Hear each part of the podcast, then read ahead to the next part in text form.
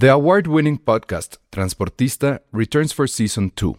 This time, we'll meet Beto Coral, who has lived his whole life in pursuit of one thing justice for his father, a police captain. Captain Coral was mysteriously murdered shortly after leading the search block that captured and killed notorious drug lord Pablo Escobar. Listen to Transportista Who Killed Captain Coral? Available on the iHeartRadio app, Apple Podcasts, or wherever you listen to your podcasts. Hey, I'm Ryan Reynolds. At Mint Mobile, we like to do the opposite of what Big Wireless does. They charge you a lot, we charge you a little. So naturally, when they announced they'd be raising their prices due to inflation, we decided to deflate our prices due to not hating you. That's right. We're cutting the price of Mint Unlimited from $30 a month to just $15 a month. Give it a try at mintmobile.com slash switch. $45 upfront for three months plus taxes and fees. Promo for new customers for limited time. Unlimited more than 40 gigabytes per month. Slows. Full terms at mintmobile.com. Escuchas. Escuchas. Escuchas un podcast de Dixo. Escuchas Filmsteria con Penny Oliva, Alejandro Alemán y Josué Corro. Hoy nos acompaña Ale Castro.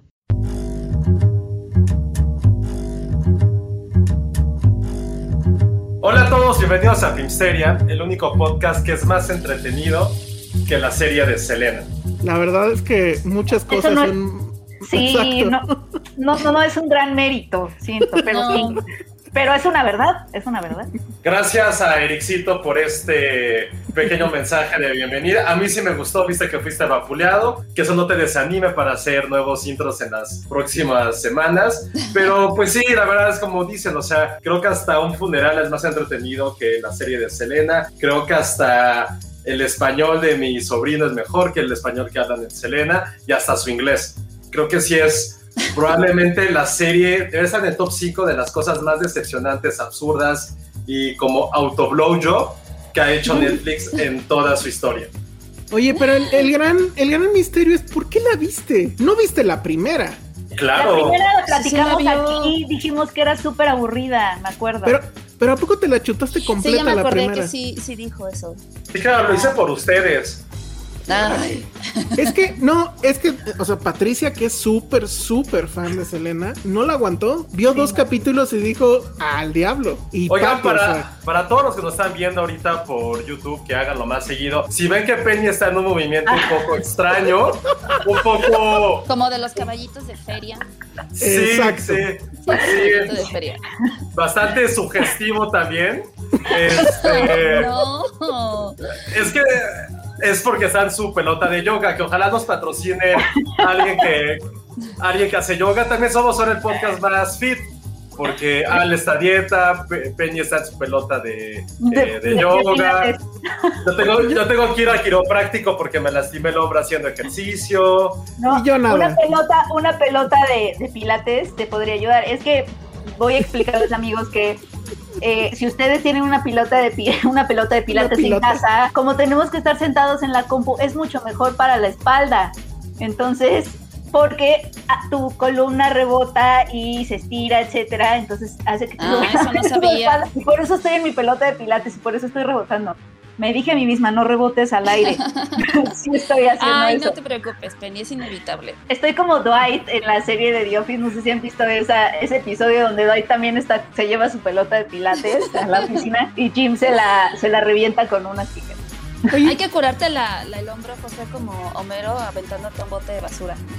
Sí, Hasta que te truene. sí, mi hombro ya está, ya está súper mal, mi hombro, pero no importa.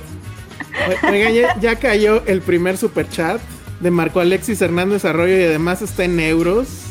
Eso está muy bien. No, está en libras. Ah, Libra, sí, cierto. Los Oye, escucho desde que. Mucho mejor. Dice, los escucho desde Muy que Salón. Rojo hacía dos tipos de cuidado. Gracias por tantas recomendaciones. Órale. Muchas gracias a Marcos Alexis. Y, y bueno. Oigan, Muy yo fino, quería ¿eh? preguntarles, ahorita que dijeron de The Office, ¿por qué el fenómeno de Office, eh? Yo nunca la había visto. Ya la vi, ya, ya voy muy adelantado. Gracias a Patricia. Yo- Pero nunca la había visto. Y todos así de, ¡oh! O sea, la había visto, había visto capítulos así salteados y todo y jajaja. Pero lo que no entiendo es por qué, como que se volvió la serie de la pandemia, ¿no? No, no, para Pues nada. es, que sí. es nostálgico, pero no, no creo, porque Sí. ya también salió muy, muy para acá. No, pero es que, o sea, me refiero a que es la serie a la que la gente regresó en la pandemia. Yo la volví Porque en a serio, ver. mucha gente Ah, está sí, en sí. eso. O sea, si no que nos diga en, en el chat si no las volvieron a ver o algo. O sea, Creo sí, que tiene mucho que ver con nostalgia, ¿no? O sea, como que ya en la pandemia sí llega un punto en el que dices, ya estoy harto, quiero ver algo que sé que me va a hacer feliz o que me Oh, va a hacer reír o algo. Y te vas Eh, a tus clásicos, ya sean los Queríamos- Simpson. Yo volví a ver La. Niñera apenas, literal, y fui muy feliz. Yo por ahí- Feliz. Increíble. Sí, yo creo que lo mismo que Ale, tiene que ver con que quieres escapar a, a- a tiempos mejores. Ajá.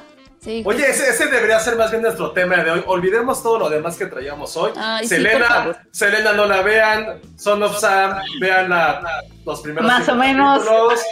Eh, rápido, Belle Epoch en un tweet. Ay, vele un tweet. Ay, no, a ver, vayan con orden. ¿no? Sí, vamos con orden. Bueno, a ver, Vele yo quiero decir no, algo de. Selena. A Yo no ver. le echaría toda la culpa a Netflix. El pedo con Selena, y, y yo la vi también, y casi me da sida en los ojos, como lo dije en el chat cuando la vi, porque me sentí obligada, porque José, tienes que verla, no sé qué, y ahí voy a verla. ¿Por qué Este- tienes que verla, no? Para que no era habláramos de ella. necesario hablar de ella, pero bueno, aquí el problema es que como el papá es el dueño de la imagen, la voz, el nombre, las canciones y todo, hagan las adaptaciones que hagan, siempre vamos a terminar viendo la misma historia vista desde el punto de vista del papá, con escenas estúpidas, eh, eh, argumentos cursis de... Puta, dos capítulos para decirnos que la hermana está enojada porque no le invitaron a la boda casi toda la temporada se va en, le digo a la gente que estoy casada o no. O sea, No. llegó un punto en el que vi el segundo capítulo y dije, ay, ya, adelantemos, adelantemos, adelantemos, puse a ver, dije, a ver, ¿qué pasa al final? ¿Termina con que la matan? Sí, sí, la matan, ah, ok, ya.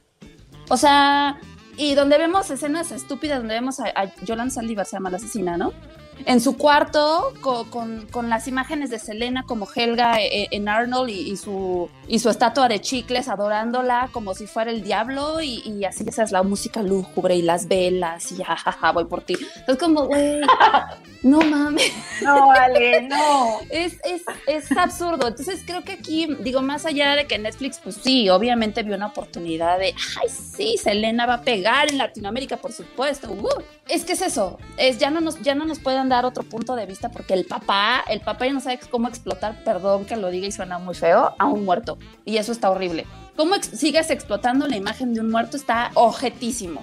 Y peor que sea tu padre. O sea, estuve leyendo por ahí hasta, hasta cosas de que ni siquiera el esposo de Selena puede hacer ni decir nada. Intentó vender la salsa, porque se acuerdan que en la película de Jennifer López él tiene un cameo donde salen con una salsa, no sé qué. Ah, bueno, el güey No. quiso vender esa salsa y el papá lo detuvo. El, el güey escribió un libro este, sobre sus memorias con ella y el papá le dijo, ni madres, o sea, todo eso me pertenece a mí. ¿No? Entonces es como, ay no, o sea, yo creo que si, si damos un premio al peor padre del mundo, yo creo que es ese güey, o sea, yo creo que es la persona más vivido, digo, me suena así, creo que es la persona más vividora y explotadora que existe en este mundo y por lo tanto hagan lo que hagan de la pobre de Selena, siempre va a ser el mismo bodrio. Oye, es que van a lo que, algo lo más. que lo que estás diciendo es súper fuerte, Ale. De hecho, me acordé de una, yo no vi la serie, pero leí un artículo que escribió Yolanda Segura sobre la, sobre la serie y ella decía algo muy parecido a lo que estás diciendo de que cómo es posible que sigamos contando la misma historia todo el tiempo de esta mujer, que además es una historia que le conviene al mercado y a la industria y a, ¿sabes? Claro. como que le conviene a ciertas narrativas conservadoras de esta mujer que es devota a su familia y que es leal y que, ¿sabes? Como, y, y que la familia es primero y etcétera, etcétera. Sigue siendo como este retrato de una mujer que sirve a narrativas pues conservadoras y que cómo es posible que sigamos contando la misma historia así en el que sí, 2021. Justo, y creo que el referente y la diferencia que tiene contra Luis Miguel, que ha sido un to- todo un éxito, es que es una historia que, de Luis Miguel que al menos no conocíamos, o para los que no estamos tan clavados, pues no era tan popular, no habíamos visto una adaptación así. En cambio, con Selena, pues ya tuvimos la película, ya tuvimos el documental, ya tuvimos el especial de historias engarzadas, ventaneando, este, le Selena la historia no- jamás contada de HBO, que no estaba aprobada por los papás, entonces fue Uf. chafísima, J-Lo, este, esta porquería, o sea, Jennifer Es López. que, ya. Amor. es que, Sele- Sí, es que sí. Sele- Selena, Selena está sentada al lado de Jesucristo. O sea, neta, en esta pinche serie, ella es la, per- la persona perfecta. O sea, Sí, es una mujer santa ideal. Total, o sea, empezó de cero, la familia va primero, después y al último, pero canta increíble, ella es súper creativa, ella es la persona más con el mayor IQ de la vida, y no, o sea, o sea, Estados Unidos de Selena. Pero es que de lo que decía, por ejemplo, Ale de Luis Miguel, güey, Luis Miguel no lo sabemos, o sea, imaginamos que sí, pero creo que el mayor éxito es que el güey sí es un gran antihéroe. O sea, lo han pintado como un antihéroe a Luis Miguel. Que el güey tiene mucho talento, pero en su vida privada el güey tiene ese desastre de su familia, no de su Claro, lo papá. ver un poco bla, más bla, bla. Sí, y Selena no tiene ni una maldita falla. Es tan aburrida la serie, pero tan aburrida que, perdón, pero pues, si así fue su vida, pues también qué flojera. Y creo que no hemos hablado lo suficiente de esta mítica escena donde toca a una persona y la convierte en artista, y esa persona es Beyoncé. Está increíble esa escena donde Yo no vi eso, Beyoncé. yo le adelanté todo. Y Beyoncé fue como, hola, tú, hello, you are Selena, me want to be a singer. Selena. Y Selena le dice, oh, hola, hola morenita, tú puedes ser cantante como yo. y, le, toca su pequeña frente y, oh, se vuelve Beyoncé 20 años después. No, pe- o sea, pésimo, creo que... Y es justo lo que más, o sea, lo que creo que está bueno es como, ¿se acuerdan hace un año todo el ruido que le hicieron a esta serie? O sea, incluso creo que había Cheerios de Selena, había Ubers de Selena, todo había de Selena. Y fue tan el fracaso que esa segunda serie, o sea, yo me enteré que estaba ahí porque nos mandaron el mail de lo que estrenaba en el mes, pero si no, ni por aquí no hubiera pasado. Pero además es una historia, como tú dices, como de, yo no la he visto, pero ah, como me están platicando de Penny. que es la santa, lo mismo siempre. O sea, ya los que somos fans de Selena ya sabemos que ella es increíble, ¿no? Y no, pero no por esas razones. Este, ella rompió todo en los 90, en unos momentos en donde no Claro, había muchísimas la artistas así. Exacto, o sea, no, ya, ya, o sea, es como si nos quisieran convencer de que ella es una diosa. Ya sabemos que es una diosa, mijitos, pero no por, pero no por esas, las mismas razones, no por esas razones, pues, o sea, entonces es muy extraña esa narrativa. Bueno, yo siento. No, y el Aunque papel del Jennifer papá López, mi amor, ah, sí. Sí, sí, sí, sí, el papá que no, pues sí, soy duro con mis hijos, pero es porque quiero su bien. Es como, ay, güey, vete Ah. al diablo. Así, señor, No. deje de, deje de Sí. vivir a través de sus hijos. De Sí, su no, o sea. No la voy a ver, no la voy a ver, protesto. No, no, No, la vean. ni la, ni la veas. No, la verdad es que no se aguanta. esto, no apoyen a, a familia, o sea, esta familia explotadora asquerosa, o sea, neta, no, no, no, no, no, no, no. Entonces ya mal. cancelamos, ya estamos cancelando a la familia de Es que, Selena. de verdad, el papá de Selena sí debería ser un hombre que se debería de cancelar. De verdad. De verdad. Pues Sí si que sigue sacando series chafas, sí, porque Ah, cero y van dos. Abraham Quintanilla. Porque van dos, ¿no? Está la de la de Maya Zapata, que también La de creo Maya que. Zapata no fue Ah, pero esa no fue, ajá, no, No. fue- es, la, es la no oficial. Ajá, de hecho la Pero- familia creo demandó o quiso demandar porque estaba como un poquito más basada en las memorias, bueno, en unas entrevistas que le hizo una reportera Yolanda. Ajá. Entonces Pero también estaba bien así. aburrida. O sea, nadie. O sea, yo no Pues la vi. obviamente no pegó porque vi. aparte ni siquiera le podían usar las canciones de Selena, o Mm, sea, ¿y qué es el punch que te da, no? O sea, Sí. Sí. Y Yo esta, me voy a pues, poner a escuchar a mm, Selena en Spotify y ya. exacto, Sí. es lo mejor que podemos hacer. Y la, y la de Gregory. Nava, la película de Gregory Nava, pues sí está bien, ¿no? O sea. Mira, yo amé, desde ahí me enamoré de Jennifer López, es mi super crush. Jennifer López, mi amor. Este, y ya, creo que esto es la, es la única película que necesitamos, porque además es la misma historia. Sí, claro. Sí, oye, No, estoy-. Creo- sí debió de haber estado aquí Pati con nosotros porque ya que hablamos de Jennifer López, no podemos dejar pasar el tema de Jennifer López regresando con su ex Ben Affleck. Sí. ¿Qué opinan? Oye, Van. Oye, Carlos, Carlos Avendaño, nomás le quiero mandar muchos saludos. Es una persona muy talentosa en esto del cine. Ah, sí. Ay, Carlos, Sí, hola. Le mando muchos saludos. Hola, Qué bueno, Carlos. qué bueno que nos está viendo y qué bueno que nos está preguntando del chisme de Ben Affleck Sí, y sí, me da risa. Es que, es que Carlos estuvo con nosotros en el curso Sí. de Los Cabos Sí, y, y su primera película, ¿cuál fue? Fue algo muy clavado, no me acuerdo qué película fue. Pero me da gusto cómo ahora ya regresó al camino del mal, hablando de Jennifer López y Ben Affleck. Muy bien, Carlos. pero además puede hacer eso y también tiene un video increíble de la película Burning que está en tu canal. Ponnos tu canal, Ah, sí. Carlos, aquí. Y lo decimos, porque está bien, está muy padre escena, escena Sí. el enlace de Burning. Es un, Sí, crítico con, es un crítico con mucho talento. Muy bien. Bueno, y a ver, entonces, ¿qué opinan ustedes? ¿Eso de regresar con el ex está bien o está mal? Pues está Pues es que Ben Affleck, Yo regresaría con ¿no? Ben Affleck. ¿Tú regresarías con Ben No, es Affleck? que a mí J-Lo se me hace mucha mujer para él. Sí, a mí también. Iba a decir Ah. que, Muy mira, mientras J-Lo sea feliz, está Ay. bien. Oigan, pero, Pero- ¿no pero creen que lo está haciendo para chingar al otro? Porque ya salió la nota de que... No, yo creo que es un noviazgo de transición. De que siento ya mal. sabe, de que A-Rod ya se enteró y que sí está enojado. Que le ha estado hable y hable para decirle que no mame. Venganza. Yo no haría eso, pero sí me enojaría. Pero- pero a ver. Si es así de... oh, Ben Affleck acaba de, Ben. Affleck acaba de terminar también con Ana de Armas hace unos cuantos meses. ¿Qué tal que se están apoyando a sus corazones? Claro, es son como, son como el rebote. O sea, aparte los hijos ya lo conocen, le pueden decir papá ven.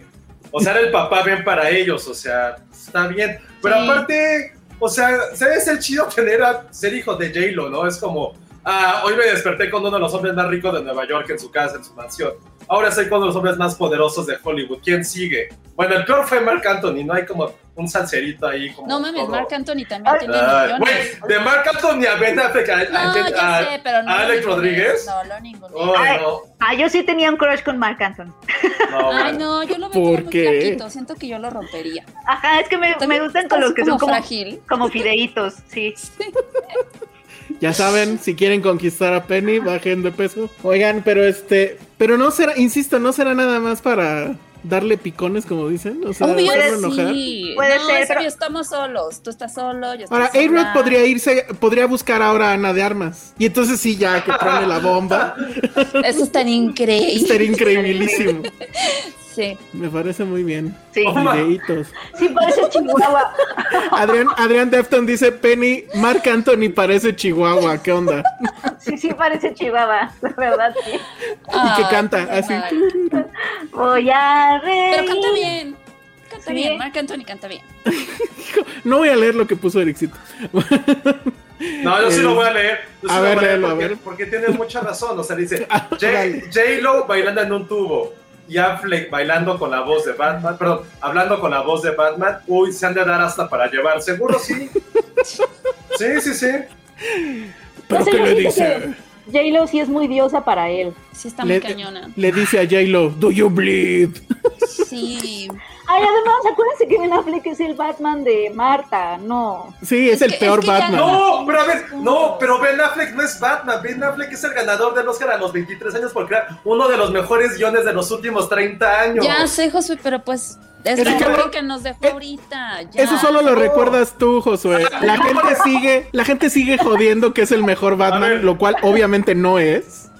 Pero ver, nadie se acuerda es, de ese es Oscar. generacional, Josué. es A ver, Sí. ben, Ben Affleck, si estás escuchando este podcast, dile a J-Lo que traduzca lo que dije. Yo puedo ser como tu pajecito en la boda, puedo ser tu padrino de algo en la boda. O sea, yo sí creo en ti, Ben Affleck, he creído en ti en los últimos 25 años. Quiéreme. Y quiero ser... No, pero sabes que no puedo traicionar a A-Rod. Creo que A-Rod y yo podríamos ser amigos. Entonces, no sé, me siento como... Yo, por ejemplo, no soy tan fan de Jennifer López. Para mí no está como en mi top 50 de mujeres. No, No, jamás, pero jamás. bueno, es Estás es que mal, la Josué. mujer es- Estás mal. Está, está muy impresionante, la Está muy verdad. cañona. O sea, me acuerdo O sea, mucho sí de es- él sabiendo Hustlers en mi oficina.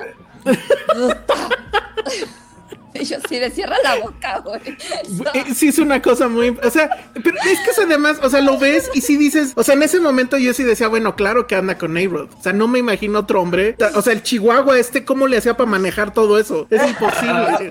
O sea, no, no le alcanzan las manos, no, no se puede. En cambio, A-Rod, pues se supone que está grandote y you know Bueno, what pero I mean. más allá de su increíble físico, envidiable, que ya quisiéramos todas tener a esa Es edad, es súper talentosa, canta Sí. increíble, baila increíble. Canta, actúa. Tiene unas películas que... Ay, pensé que decía otra cosa. No, Josué. No, no, no, canta, actúa, baila. Sí, baila, actúa baila increíble. precioso. Sí, sí, sí. Lo último Yo que lo malo- con Hustlers fue... de- Lo malo es que yo siempre cuando hablan de, de Jennifer López me acuerdo de South Park, que era burrito taco, burrito taco. ¿Se acuerdan de eso? No. ¿Nunca, se acuerdan- No. ¿Nunca vieron eso? No, Elsa. Todo Ay, mal. Ay, Elsa. Oye, ¿ya nadie se acuerda de South Park? Todo mal. No, ya no. Bueno, está bien. Bueno, sabes que ayer justo vi el capítulo de Jennifer López de How I Met Your Mother. Sí, es un capítulo muy, muy cagado. Y también como una, una gran, con una gran lección de vida que debería ella de aprender en esta situación, pero mira, yo solo les deseo que sean felices. Creo que Jennifer López ya solamente busca como power couples. Entonces, Nah, pero eso no va a durar, ¿no? puede darse, O sea, no lo sabemos, No puede sabemos. darse ese lujo. Puede darse ese lujo. ¿Con quién debería de andar? A ver. J-Lo. Con Es que creo que- No, hacías muy buena pareja con, con Conmigo. J-Lo, o sea. Aunque- sí, sí, hacía buena pareja. O sea, yo era súper fan de sus videos compitiendo entre ellos, haciendo ejercicio. Sí. O sea, Sí, sí, hacía Oye, es- se veía O sea, tú como anda- la pareja tú- perfecta. ¿Tú andarías con, con Jennifer, este, Penny? Claro, sí, me casaría con ella todo. Pero te pondría a hacer ejercicio así, cabrón. O sea, eso del. Sí. De la esta de yoga. Ya tengo mi, bol- mi, mi pelota de pilates. Ahí va, Sí, ahí ya va, ahí va, vamos de ahí va avance. Penny. Hagamos Ay, ay. algo, Pen. Hagamos algo, Pen. Tú te quedas con J-Lo y yo me quedo con Ben Affleck. Ah, va. Me parece una repartición justa. A mí, a mí invítenme a sus fiestas, ya con eso. No, oye, imagínate, bailaríamos juntas. Tuturu, turu, tuturu, Penny, me la prestas. Penny, for the, la. Penny from the block. Penny from the block. Oigan, otro superchat de Ismael Morelos que nos pone tarea. Dice: Vean Resident Alien en Sci-Fi. La, voy- la voy a anotar, ¿eh? Const- Sí, oigan, nada más, el canal de Carlos se llama Cortinillas. Ah, muy bien. Ah, sí. Ahí lo puso. Ahí lo puso, perdón, ya no lo. ya no lo Búsquenlo. Ahorita, ahorita busco ese mensaje. Bueno, pues ese es el chisme de Selena, la serie y de. Siento que nos hizo, nos hizo falta Patty, muy cañón. Sí, nos hizo falta Patty, sobre todo para el, para el chisme de J-Lo. Sí. Que te digo, sí, sigue en progreso, es chisme en progreso. Pues hay que darle seguimiento. Hay que darle Son cosas que hay Sí. que seguir. Creo que sí. Es que hay mucho chisme No, pues está, nos está viendo mi sobrina y estamos hablando de sexo. Ay, no, Ian. Hola, No, tío. esas cosas Hola, no tío. Te... Hola, tío, te estoy viendo. ¿Cuántos años tiene Melissa? Es mi No, hermana. es, Melissa es Ah, hermana, Ah, pero, ah, ajá. es Ian. es Ian, ya conoces a. Ian. Para Oye, quien no sepa quién es Ian, chequen nuestro programa de- del 30 de abril, que hicimos un especial de Día del Niño. Este, Alma Rivera dice, otra pareja improbable fue Josh Radnor y Patty Cantú. Ese chisme estuvo bien bueno, me lo contó Patty. Ese yo no me lo sabía. No, yo no me lo sé, necesito a Patty. No. Para la, para la próxima semana. Sí, Sí. le- a ver, le, le voy a decir Para que, que porfa entre. investigar. Estuvo muy bueno, pero el chiste es que de repente alguien se dio cuenta o se supo que Patty Cantú ¿what? anduvo con Josh Radnor. Y que incluso hicieron una canción juntos. Qué oso. Qué Pero oso. A lo mejor Ah, estaba qué buena la canción, ¿o no? No, sí me ¿Ah, la puso Patty y estaba súper cursi. Ah, Ah, mírame. Se llama la canción. Bueno, luego hablamos de eso. Muy bien, bueno, pues entonces eso fue Selena y ahora, a ver, ¿vieron este la cosa esta de Netflix de, de Son of Sam, no? Sí. yo no ¿Y esa vi. qué tal? Otra serie, qué raro, otra serie más de asesinos. Es que los asesinos Seriales. pegan, perdón que lo diga, pero todas Pues esas sí. cosas jalan mucho. Son este, son morbosas, entonces se super- hay, hay unas, hay unas historias que están muy interesantes y que están bien llevadas, ¿no? Pero esta creo que a mi parecer es interesante hasta el segundo, maybe la mitad del tercer capítulo y ya después empieza a ser como repetitiva, este, y bueno. Va de, la historia va de un asesino que existió en los años 70 más o menos, que acechó Nueva York. Este fue, fue conocido como el asesino de calibre 44, eh, que mataba a, gente, a mujeres jóvenes, este, por lo general, así al azar, ¿no? Entonces, este, lo interesante de este asesino era que dejaba cartas como para provocar a la policía, donde firmaba como el hijo de Sam, ¿no? Y con, con símbolos satánicos y demás, ¿no? Y bueno, ya el documental justamente de, todo eso, de su captura, de cómo lo capturan, pero en el segundo capítulo empiezan como a redondear un poco sobre la investigación que hizo un, este, un periodista, que ahorita no me acuerdo, se me olvidó su nombre, que él tiene la teoría de que este asesino no actuó solo, sino que eran varios, eh, eran varios asesinos los que cometían estos crímenes basados en los testigos que decían, no, pues es que el que mató fue un hombre este, rubio, ¿no? Este es que era un hombre negro y es que este era un hombre no sé qué, entonces como que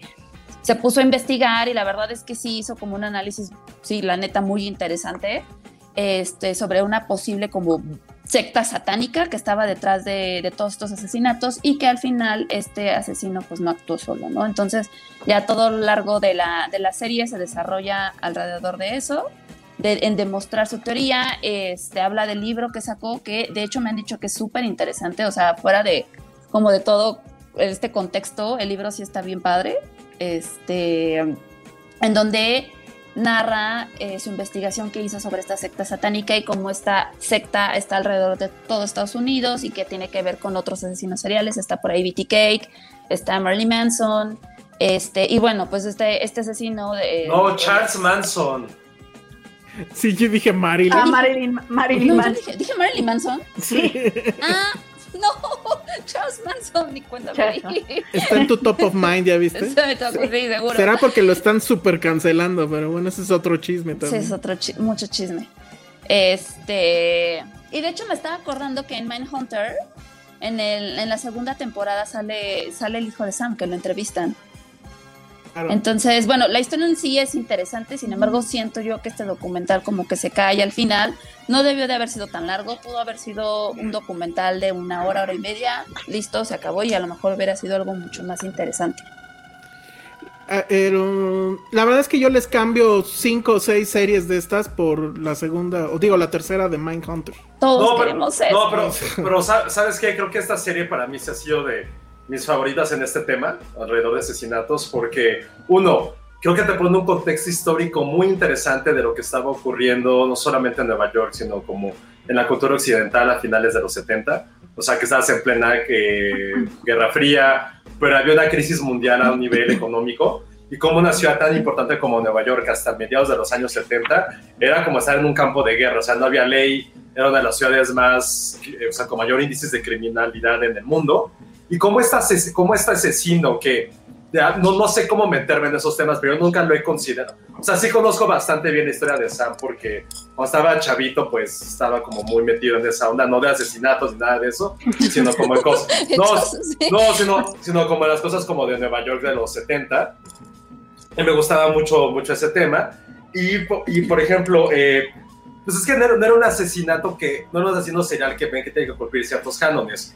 O sea, él simplemente mataba, no había como un acercamiento, no había algo como que lo motivara a hacerlo como tienen todos los asesinos seriales, que llevan como un modus operandi, pero sí un cierto target de, de víctimas. Este hombre solamente era alguien que estaba en un coche en ciertos barrios bajos de Nueva York, de los suburbios, bueno, no, de los otros condados, no Manhattan, y los mataba, ¿no? Entonces nunca, yo nunca lo he considerado como un asesino serial, pero ese es mi, ese es mi punto de vista. Ahora, algo que hablaba el documental es como, y ahorita que habla mucho en épocas electorales que estamos pasando en México, cómo hubo tanta, pero tanta, tanta presión por, por, por capturarlo, que todo se volvió un circo mediático cuando ocurrió. Y cuando empezaron a ver que hubo investigaciones alrededor que decían, güey, probablemente no sea el asesino, fue como cállenos a todos, a todos los que estuvieron este, involucrados en el caso, haciéndalos, vuélvanlos famosos, porque este caso se cierra en este preciso momento y se vio para la reelección del que era el alcalde y que al final de cuentas fue como una bolita de nieve para que Nueva York, que estaba en la peor crisis económica de su historia en bancarrota, se convirtiera en 10 años después en la ciudad que siempre fue y que todos conocemos, que es prácticamente la ciudad más importante del mundo.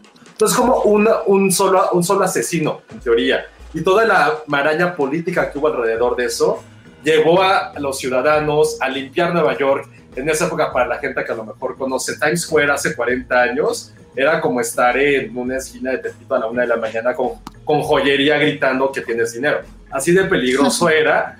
Y fue alrededor de todo eso que la ciudad, se, la ciudad se transformó y también un poco como la psicología de Estados Unidos hacia este tipo de asesinatos o este tipo de fenómenos mediáticos. Porque evidentemente ya en esa época había existido William H. Gacy que se vestía de payaso, ya estaba Ted Bundy, eh, y después de él, ya como en los 80 nacieron otros, pero ninguno fue como tan mediático, uno porque era Nueva York y dos por la forma de asesinatos como era este personaje. Entonces creo que toda esta parte eh, política, un poco como histórica y cultural, es lo que a mí más me gustó de esta serie. A mí la verdad es, o sea, ya cuando se meten en la parte de los, este, del satanismo y eso fue como, ah, ok, pero eso fue lo que a mí en particular más me gustó, que yo no me hubiera esperado de una serie así, que retratara tantos temas. Y si a alguien le interesa esta película, esta- este documental, o más bien este tema, les recomiendo mucho una película que se llama SOS, que se llama Summer of Sam, de con Ujú, Spike, de Spike Spike Lee, que es buenísima. Retrata Lo retrata con muchas cosas de ficción, pero es muy buena película. A mí me, me gusta mucho, es de mis favoritas de, de Spike Lee. Y justo a diferencia de todos los demás documentales de Netflix, aquí llevan una línea narrativa, la verdad que... Ah, bueno, también otra cosa que justo nos dicen aquí. Que también es muy recomendable y que es un poco de esa misma trama, Zodiac de David Fincher. Probablemente la mejor película sobre este tema que ha existido en la historia, la verdad. Y eh, a diferencia como por ejemplo de Making a Murderer o la esta de, la que vimos del asesinato este del hombre de los tenis en Los Ángeles, que no me acuerdo su, su nombre. ¿Sí es esa? ¿Cuál? La de, Rich- la de Richard Ramirez. Ah, Richard Ramírez.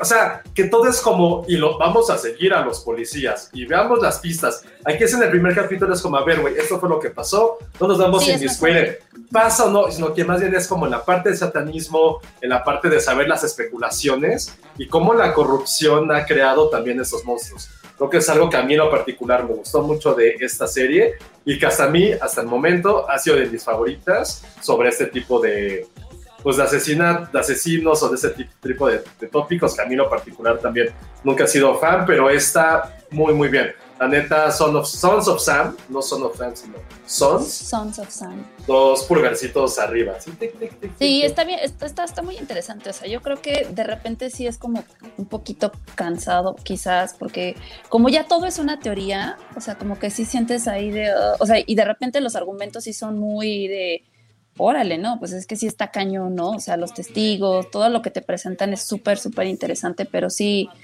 sí, a mí me pasó que llegó un punto en el que dije, ay, es que ya no sé, ¿no? Entonces como que me perdí un poquito en ese sentido, porque como al final, insisto, es una teoría, pues no, no sé, o sea, no, no es ese mismo morbo que cuando sabes que es algo que pasó, que es real, que es documentado, que se, ¿no? Este, y sobre todo cuando estás hablando de un tema así.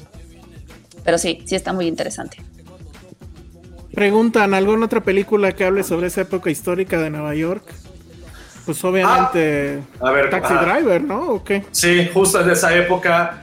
Eh, también Mean Streets, o sea, todas las de Scorsese, bueno, sus primeras películas de Scorsese que son muy ambientadas en eso en Nueva York decadente, creo que la mejor sí es, bueno, la más famosa es también Taxi Driver, y como para verle el contraste también puede ser como Estudio 54, que yo no soy tan fan, pero ves ese contraste que pasa entre ese Nueva York eh, que vive como inmerso en la época disco, y también, ¿saben también cuál puede ser que hable mucho de esta época y de otra subcultura? Puede ser Shaft. Shaft que Ah, habla acerca de este Harlem negro. Ah, mira, esa también me encanta esta película que sí es un poco de, explo- un poco de explotación y, The como, y como más divertida, menos como incisiva en el tema social. Es de Warrior, sí, digo un poquito así, pero también eso era súper cierto, o sea, que había pandillas en cada esquina, o sea, no, no, no es algo como de videojuego, realmente sí existía esa cultura también de las pandillas, de que cada barrio tenía que representarse, porque no había ley, o sea, los policías eran como cinco criminales por policía en Nueva York, entonces esa pueden checar, la verdad, fueron buenas recomendaciones de, de todos. Hay, hay una serie que de hecho se estrena este fin de semana en Netflix que se llama Halston, que de hecho pues ya la vi, pero me di cuenta ya demasiado tarde que por el embargo no puedo hablar de ella. Pero el tema también tiene que ver mucho con, con Nueva York, porque de hecho, pues él era Halston, no sé si lo recuerden. Yo sí recuerdo por ahí que a lo mejor mi abuelita tenía algo con la etiqueta Halston, pero bueno, es un diseñador muy famoso que sí se puso un poco al tú por tú con los diseñadores europeos, pero él era norteamericano y era justo en esa época de los 70 A él le tocó la inauguración del estudio 54 y toda esa parte de esa Nueva York sucia con prostitución y todo eso se ve en la serie y también está, está bastante, bastante padre. De hecho, o sea, a mí siempre me ha gustado eso y no sé si habrá un libro que hable al respecto, pero de cómo ese renacer de Nueva York, ¿no? De ser este lugar donde eh, hacían la broma de, de que ya, ya me asaltaron. Dice, ah, ya son las 5. O sea, de que te asaltaban o te asaltaban y, y Como que era... lo explica. Ajá, exacto. Homero odia Nueva York por no por nada, ¿no? Y, y que se convierta en esta en esta ciudad imbatible y, y donde pues efectivamente ya no suceden esas cosas. Aunque estaban diciendo que era con la pandemia otra vez, ¿no? Como que estaba Ah, queriendo renacer eso, pero En pero todo bueno, el mundo.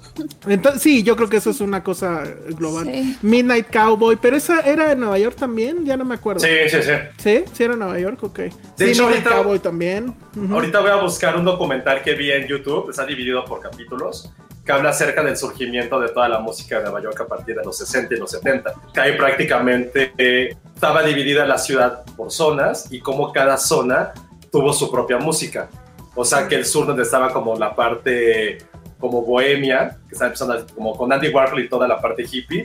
Salió Velvet Underground y de la, a unas cuantas cuadras se nació el punk, aunque realmente todos creemos que la, la, el epítome de eso fue Manchester y Londres, realmente nació en Nueva York. Unos años antes estuvo el folk ahí, luego subías un poquito más y estaba toda la, la parte del, del de disco, y más arriba ya como en Harlem fue el nacimiento del rap y hip hop. Todo en una, en una misma ciudad y una diferencia de 10 años. Pues a, ahorita déjame ver si lo tengo en mi historial de YouTube, pero hablar de ese documental me, me gustó mucho porque te hablan de cómo surgió todo el movimiento musical LGBT y todos los antros LGBT también en esa misma zona de Nueva York. Y todo pasaba en una misma época. Es como decir, te puedes imaginar que vivías ahí y tenías a toda esta gente a unas cuantas cuadras y viviendo de rentas que prácticamente ahorita nos darían risa. Entonces, voy a buscarlo, pero si lo pueden ver, fue dura como dos horas, pero sí está increíble, sobre todo en la parte, en la parte musical. Está padre. Sí, amamos Nueva York. Bueno, pues entonces ahí está Sons, Sons of Sam, que bueno, pues también Nueva York es como que el eh, otro personaje, ¿no? En la, en, en Sí, la serie. Marathon Man es en Nueva York, híjole, no me acuerdo. Sí, también, también. Sí, ¿no? Sí. También están diciendo Sí, porque, porque también. corre, por, corre por el río, al lado del río. Obviamente, pues lo voy a mencionar, Ghostbusters es una gran película sobre Nueva York, aunque ya, ya es un Nueva York ya más limpio, Sí. ¿no? Ya más. Sí, Pero sí, yo recuerdo en algún ensayo, eh, creo que sí era del New York Times, sí, de, sí, me- sí eh, decían que bueno, que Ghostbusters era una de esas películas que ayudó justo a levantar, el, en hacer el uplifting que le llaman, en el ánimo de los neoyorquinos, a tener el, el- el- orgullo, el pride de, de ser de Nueva York. O sea, mencionaban Cazafantasmas, mencionaban el famosísimo I Love New York, ¿no? El logo, que eso pues también fue una de las fue una de las estrategias para levantar justamente el ánimo. Los Muppets toman Manhattan, claro, eso Claro. sí me encanta esa también. Sí, siempre he querido hacer un libro sobre películas de Nueva York y obviamente estarían los Muppets toman Manhattan. Sí. Está buenísimo. Deberíamos de- hacer un Eso sí, a solo ver, programa de, Un especial de Nueva York. de Pero Nueva yo- York. sí. Yo tengo un libro, a ver, espérenme. A ver, ah, va, va a ir por ese libro, Josué. Muy bien. Sí, perdón porque estemos faneando Nueva York, pero yo sí soy muy, muy, muy fan de esa ciudad. Si ya vimos la serie británica It's a Sin, No, que trata ¿dónde de los es? orígenes del SIDA, no sé, ahorita lo voy a buscar. No. ¿Dónde No. está? Sí.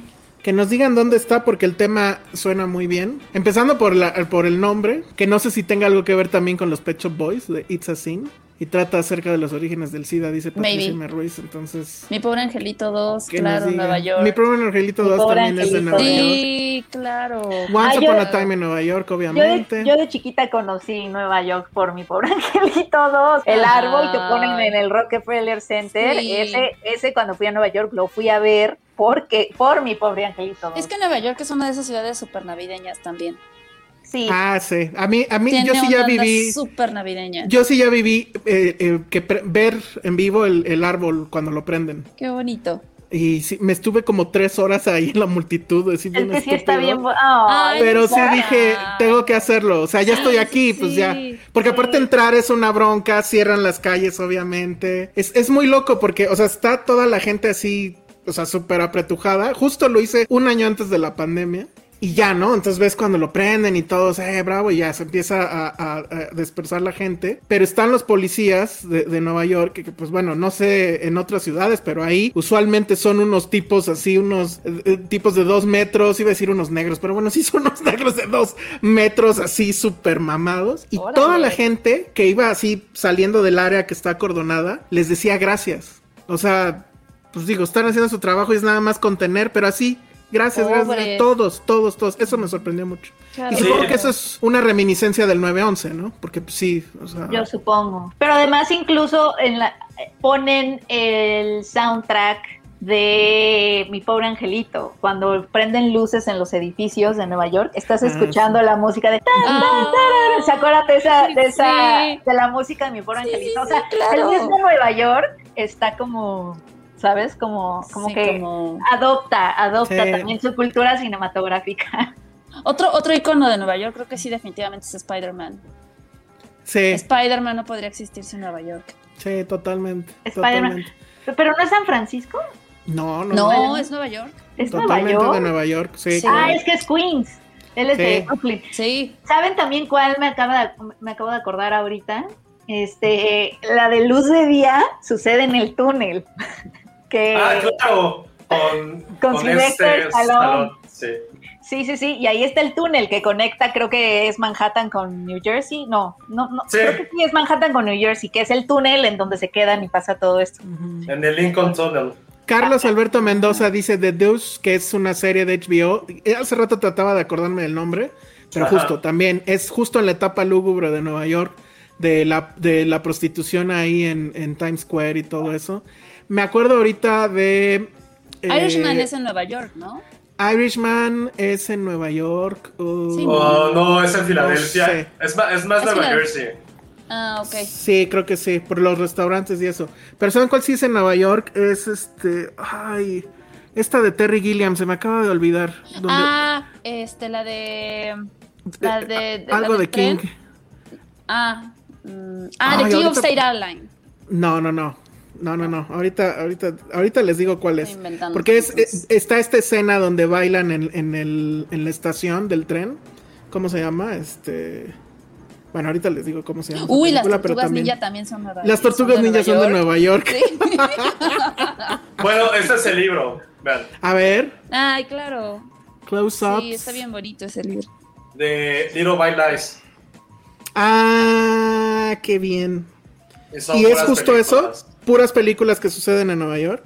Sí, los dividen por, por diferentes zonas, o sea, por las zonas icónicas. O sea, ¿qué pasa en Central Park, en Midtown, en los Villages, en, en Bronx, en Brooklyn, en Queens? Justo la que estaba diciendo es The Fisher King. Se me, se me estaba The yendo el Fisher King. nombre. The Fisher King, todo sucede en Nueva York, en Central Park. Ay, pues es que son también. muchas películas. Ahorita me está acordando de un buen. Serendipity. El diablo viste a la moda. Bueno, y comedias románticas hay un friego, ¿no? sí, Que cañón, cañón, cañón. Claro, King Kong. Ah, obvio. obvio, obvio, obvio. Y así nos podemos seguir Hasta todo los. Avengers. pelearon 13 ahí. going on 30. Nos dice Cinta Ay, Ah, Salmerón. claro, claro. Do the right thing. El, el príncipe de Nueva York, obviamente. ¿Cómo perder un hombre en 10 días? Ah, claro. Este- Esa también es de esa misma época, Vengador Anónimo de Charles Bronson. Vengador. Claro, claro. Ay, Vengador Anónimo. Quiero volverla a ver eso. Venga, Y probablemente la mejor película romántica de toda la historia, que es Grandes Esperanzas, pasa en Nueva York. Claro. Ah, también. los, los Royal Tenenbaums, la casa está, en el- está cerca del. Está en Harlem, la casa. Mm. La casa está en Harlem, que es así, la, se ha ido a ver la de fan, es una vil casa, pues, pero la puedes ver. Ay, por Bueno, y, y como dicen aquí, pues media biografía de Woody Allen obviamente es Nueva York y pues ya habíamos hablado de Manhattan.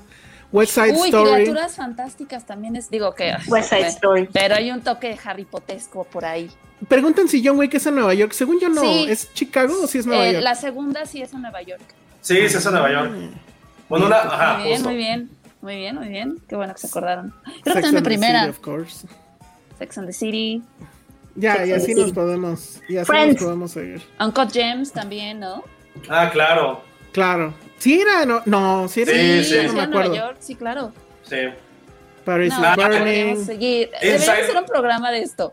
Inside Louis Davis. Ah. Claro, claro. también, Gran también, también. Pandillas de Nueva York. Rosemary's Sí, sí. Baby. Rosemary's Baby, y ahí yo sí me di el, el rol a ver ese edificio. Ajá. A mí me da miedo ese edificio.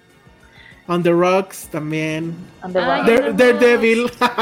Ay, no, a nadie le importa. Hablando de Ben Affleck. En Hell's Kitchen. No, pero La- la de los niños es, estos- es ciudad de superhéroes. Que ¿Cuál? meten a la cárcel también en Ah, Hell's sí, que, que, que estoy traumado con esa película, la Los de ¿Cuál hijos de la calle, Los pero en- hijos de la calle. en, inglés es ¿cómo? Sleepers. Flippers. Órale. De la mierda, de la mierda, pinche Sí, película de a la todos mierda. nos traumó, porque estábamos jóvenes, ¿no? Josué cuando la Puta. Estabas en la primaria. Nos traumó cañón, sí. Ah, sí, porque Ah, había, sé había ese es. chavo de The Ghost, The Ghost. No, era un chavito que yo tenía un crush, porque había salido una película de esas, pero Sí, es sí, el que sí, es sí, chiqui- sí, sí. es el que es Brad Pitt de chiquito. Sí, que, que después se suicidó. Sí, se suicidó. O sea, ay, Qué no. fuerte, Sí, pero yo estaba lo, bien bonito yo- el niño. yo lo conocía por una película como de deportes que hacía. Sí, sí me, acuerdo, sí, me acuerdo de él. ¿Cómo se llamaba? A ver, espera, lo voy a buscar en eh, eh, eh, IMDb. Brad llamaba- Renfro. Brad Renfro, sí. Sí, Sí. Brad Renfro. Sí, pobres. Sí. Ah, claro, After Hours. After Hours es una gran película de Nueva York. De hecho, nos pone Eduardo García Good Time. Toda la, peli, toda la filmografía de los hermanos Safdie es en Nueva Es en York. o sea, York. Incluso Ah, las que eran como super. también. La que es super, las que eran como super mumblecore de estos güeyes así independientes, Mm, independientes, son súper de Nueva York. When Harry Met Sally, obviamente. Nunca he ido al, al dinner ese. Ah, es muy rico, Ay, el mejor sí. pastrami. Órale. Y sí está ahí ma- marcada, ¿no? La, Sí, la la- gente. la silla donde se sentaban sí. ellos. How I Met Your Mother. How I Met ¿no? Your Mother. Yo, yo fui al restaurante de hamburguesas que, que inspiró eh, donde siempre están en How I Met Your Mother. Ah, sí, qué padre. Sí, tienen, tienen, la- tienen las hamburguesas y todo. Es- son las mismas, los mismos sillones y todo. Y es porque ahí los escritores iban mucho y entonces se inspiraron en ese lugar. Ay, qué bonito. Sí, está, bien increíble. bonito. Sí, sí fui y me comí una hamburguesa y yo. Pero fuiste al, pero, pero fuiste al bar, bar, bar donde está Sí. inspirado. Ah. Sí, sí, sí. Sí, está en Manhattan. Sí, es que, no, es que yo fui también, pero no me acuerdo de las. O sea, no las fui porque un amigo que trabajaba en Cinepolis eh, se acaba de mudar a Nueva York a hacer su maestría en Maldito y ahí nos quedamos de ver, pero estuvimos como 10 minutos y nos fuimos. Sí, Pues no me yo, acuerdo que estuviera eso. sí, estaba, estaba, son los sillones estos rojos, ya sabes. Ajá. Y, y la carta y todo, y se te acercan y si les preguntas y te cuentan así de, no, sí, venían aquí, no sé qué. Ah, órale, te cuentan. Oye, sí, ah, ahorita nos ponen a Fox la hora 25, que para mí es mi favorita de Spike Lee para siempre. Pero creo que lo que tiene Nueva York es que creo que por lo menos tiene como sus cinco hijos pródigos de dirección, cosa que ninguna otra ciudad tiene. Mm. O sea, que sabes que hay como cinco directores que la mayoría de su filmografía está ambientada ahí. Y, o sea, nada más para mencionar los tres principales, que es Woody Allen, Scorsese y Spike Lee. O sea, creo que ya con esos cinco puedes decir ya tenemos todo. Pero, pero sí, eso está increíble, la verdad, que, que una ciudad tenga eso. Que yo en particular, que no soy nada fan de Los Ángeles, la neta. La neta, me caga Los Ángeles. Y que siempre es como, ay, es que es la capital del mundo y que la capital del No. cine, la chingada, güey.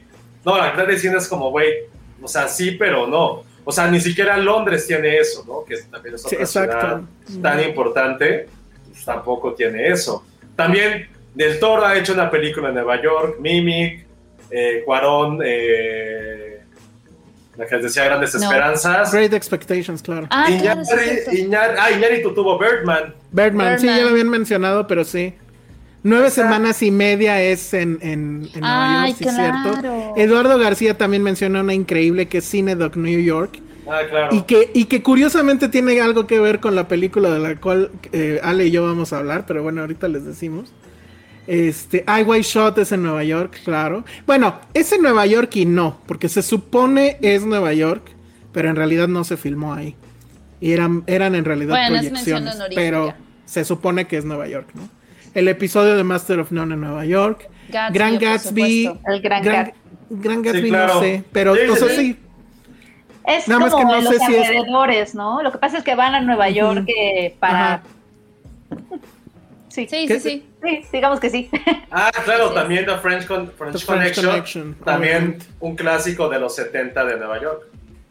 Que de hecho Soul, que también la mencionaron, fue la, es la Ah, primera de Pixar que, que aborda Nueva York, o sea, como que no le habían entrado a Nueva York antes, ahí en los, como animadores. Les daba cosa, porque pues sí es, o sea, sí tienes que hacerle justicia y además mucha gente lo conoce, es muy icónico, entonces fue su A, primera a. París sí le entraron mucho antes. A, a París, le- o sea, es que le entraron a, a- o sea, vinieron a, A México. antes, Exacto. antes de, de situarse en Nueva York y Soul fue la primera vez. Eso Sí, está- qué cuando yo leí eso dije, qué loquísimo, ajá, porque habían, se habían ido a otros ambientes de plano viajar aquí y recorrer los pueblitos del sur de México para conocer todo antes de Nueva York, o sea. Pero Está obviamente si era, si era sobre jazz, no podían no ser ahí, ¿sabes? Exacto. Bueno, pues ahí está.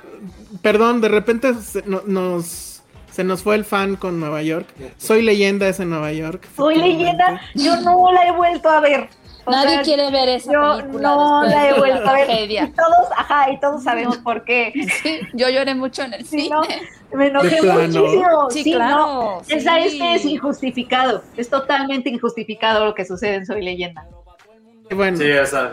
Pero iba bien, ¿no? O sea, iba bien y luego Iba ¡pum! súper bien. Ahora, ahora hablemos de películas donde se mueren perros. No, cállate. John Wick, no, no, Ay, eh, John Wick, es muy triste. No, no puedo. No puedo, no puedo, no puedo. no, este, queremos hablar, bueno, vamos a cambiar de ciudad y vámonos a París, pero ahora que decían de cine de New York, creo que tiene mucho que ver esto y es muy raro, pero bueno, es- es una película que se llama Belle Époque, se va a estrenar en cines, creo que ya se había podido ver en la semana...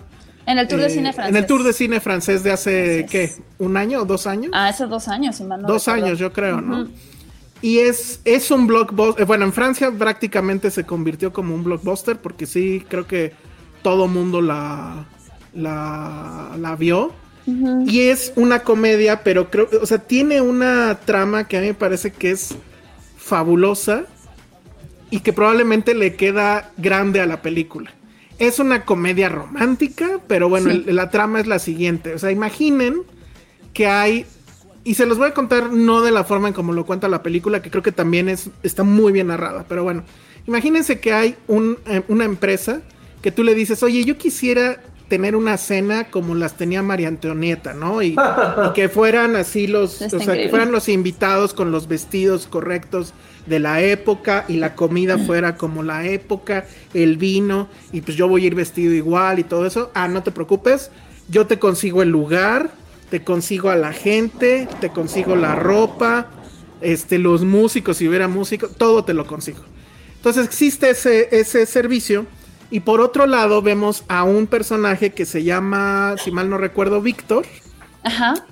que es un señor, pues ya, este, muy boomer. Sí, sí, Ajá. claro. Pero clásico boomer que está enojado con la tecnología, le cagan los teléfonos celulares, le caga que los autos ya hablen y te digan a la derecha o a la izquierda. Él está ya desempleado, él era un ilustrador muy exitoso, publicaba, ya saben, en periódicos, pero los periódicos ya no quieren ilustradores, no quieren Y caricaturistas. se hicieron digitales. Exacto, y ya ni siquiera es en papel, ¿no? Y él está casado con eh, su esposa, que es como que más entusiasta de la tecnología. Ella tiene un Tesla, tiene tabletas, e incluso en la noche, ya cuando está harto de este güey que se la pasa quejándose de todo, se pone su visor de realidad virtual y se pone a ver paisajes increíbles en vez de estarlo aguantando. Entonces, el chiste es que en una de esas peleas lo corre y Víctor va a dar a este lugar donde les digo que te dicen a dónde quieres ir, nosotros te llevamos básicamente, o lo recreamos. Y él decide o, pide eh, que sea en los 70s, en un bar que se llama, no, en un café de Francia que se llamaba La Belle Époque, porque lo que quiere es recordar el momento cuando él conoció a la mujer de su vida. Y para ello, pues como es ilustrador, pues la tienen fácil porque él ha ilustrado todo esa- ese episodio de su vida y lo tiene así como si fuera un, eh, ¿cómo se le llama? Un script de... Sí, sí, sí, story, sí. Un storyboard. un storyboard de lo que él quiere. Y entonces, pues bueno, lo, lo hacen, con- o sea, buscan un, un estudio donde se recrea esta calle, donde está el café, y él entra y están pues todos vestidos en la época y empiezan a dialogar y bueno, pues de ahí van a suceder varias cosas. Una cosa interesante de la película es que nunca, en ningún momento sucede esto de, ah, está tan, todo es tan exacto que él va a empezar a imaginarse como si estuviera en los 70 otra vez. No, al contrario, de hecho él cuando voltea hacia arriba se ve la tramoya, atrás de los espejos que obviamente son falsos están los direct el director de todo este rollo y les está dando instrucciones a los actores, qué deben de decir, qué deben responder, a qué momento tiene que sonar el teléfono, etcétera. Todo es un asunto de make believe. Y la verdad es que funciona muy bien. O sea, la película está súper bien narrada. Empieza de una manera súper extraña que no, no entiendes de qué va. O sea, yo no sabía de qué iba y la empecé a ver sin saber nada. Pero de todas maneras, el director, que ahorita no me acuerdo cómo se llama, um, Nicolas Bedos, maneja muy bien la narrativa. En todo momento sabes exactamente en qué tiempo estás. No hay necesidad de esto de los letreros y, y- y si estás en el pasado, en el presente o, o- o que hay flashbacks, pero no te pierdes. Está muy bien. Y la verdad es que todo este asunto de este viejito recordando ese, ese momento, corrigiendo ese momento, a mí me parece que es fabuloso. Creo que es una, es una premisa que ya hemos visto antes muchas veces. O sea, obviamente está ahí The Truman Show, ¿no? Como, un, eh, como una referencia obvia. También también creo que Cine Doc Nueva York, que hace rato la mencionaron, es totalmente una referencia. Para quien no sepa de qué va esa película, es un director de cine que quiere recrear, hacer una película sobre su vida y sobre Nueva York y entonces busca un estudio donde recrea Nueva York y pone, a, se castea a alguien que haga su papel y el que haga el papel de su esposa y luego se va haciendo ahí una especie de juego de, de, muñecas rusas, ya saben que una dentro de otra, dentro de otra. Eso es lo que pasa aquí porque él se va a empezar a enamorar de la actriz que está interpretando a la mujer que es el amor de su vida y que luego sabremos además quién es. Entonces, todo ese juego, la verdad es que está muy bien manejado, hay mucho humor, sí es, pues sí, romántico, muy francés. Pero sí siento que dices, híjole, ¿qué hubiera hecho este Charlie Kaufman? Que bueno, ya lo vimos en, cine de Nueva York, pero ¿qué hubieran hecho Michelle Gondry o qué hubiera hecho, no sé, algún otro director con mucha más experiencia y con muchas más tablas, con una trama como esta, que la verdad es que a mí me parece que está bastante, bastante padre. Incluso hasta podría citar a Total Recall dentro del, las películas que me recordaron todo eso, porque sí, la que a mí, a mí me gustó mucho. Tú también la viste, ¿no, Ale? Sí, a mí me recordó un poquito a Midnight in Paris. También. Este, por esta onda, porque justamente lo que está increíble es que tú puedes agarrar y llegar a esta compañía y agarrar y decirle, a ver, yo quiero cena, quiero una peda con Hemingway. Y te consiguen a un güey que se parezca a Hemingway y que esté chupando y no y, y es lo que lo que eh, hace muy divertida eh, esta película. Sin embargo, creo que más allá de todo lo que he dicho, o sea, que no, no creo poder agregar más, pero lo que está bonito y lo que está interesante es justamente los, los temas que tocan, ¿no? O sea, esta, esta onda del amor, el paso del tiempo, este, las brechas generacionales, o sea, lo que queda en cada época, ¿no? Y, muchas veces cómo estamos ligados a nuestro tiempo y cómo nos quedamos en el pasado, ¿no? O sea, es, es, es esta onda de de desmetizarla, sí, de nostalgia y desmetizar a, esta época en la que estamos viviendo, que creo que no son ajenas muchos de nuestros abuelitos o nuestros papás, que, se vuelve sí chistoso, pero sí es un tema interesante, eh, de que sobre todo la lección... Eh, esta lección de que la vida no va a ser, o sea, no va a volver a ser de la misma manera, las cosas no se van a repetir de la misma manera, o sea, pero siempre existe, ¿no? Como, como esta onda de poder escapar, ¿no? Y, y sí, estás esta premisa de decir, bueno, yo a dónde quisiera, no sé, no sé, te pasó, pero yo era como, yo a qué época me iría.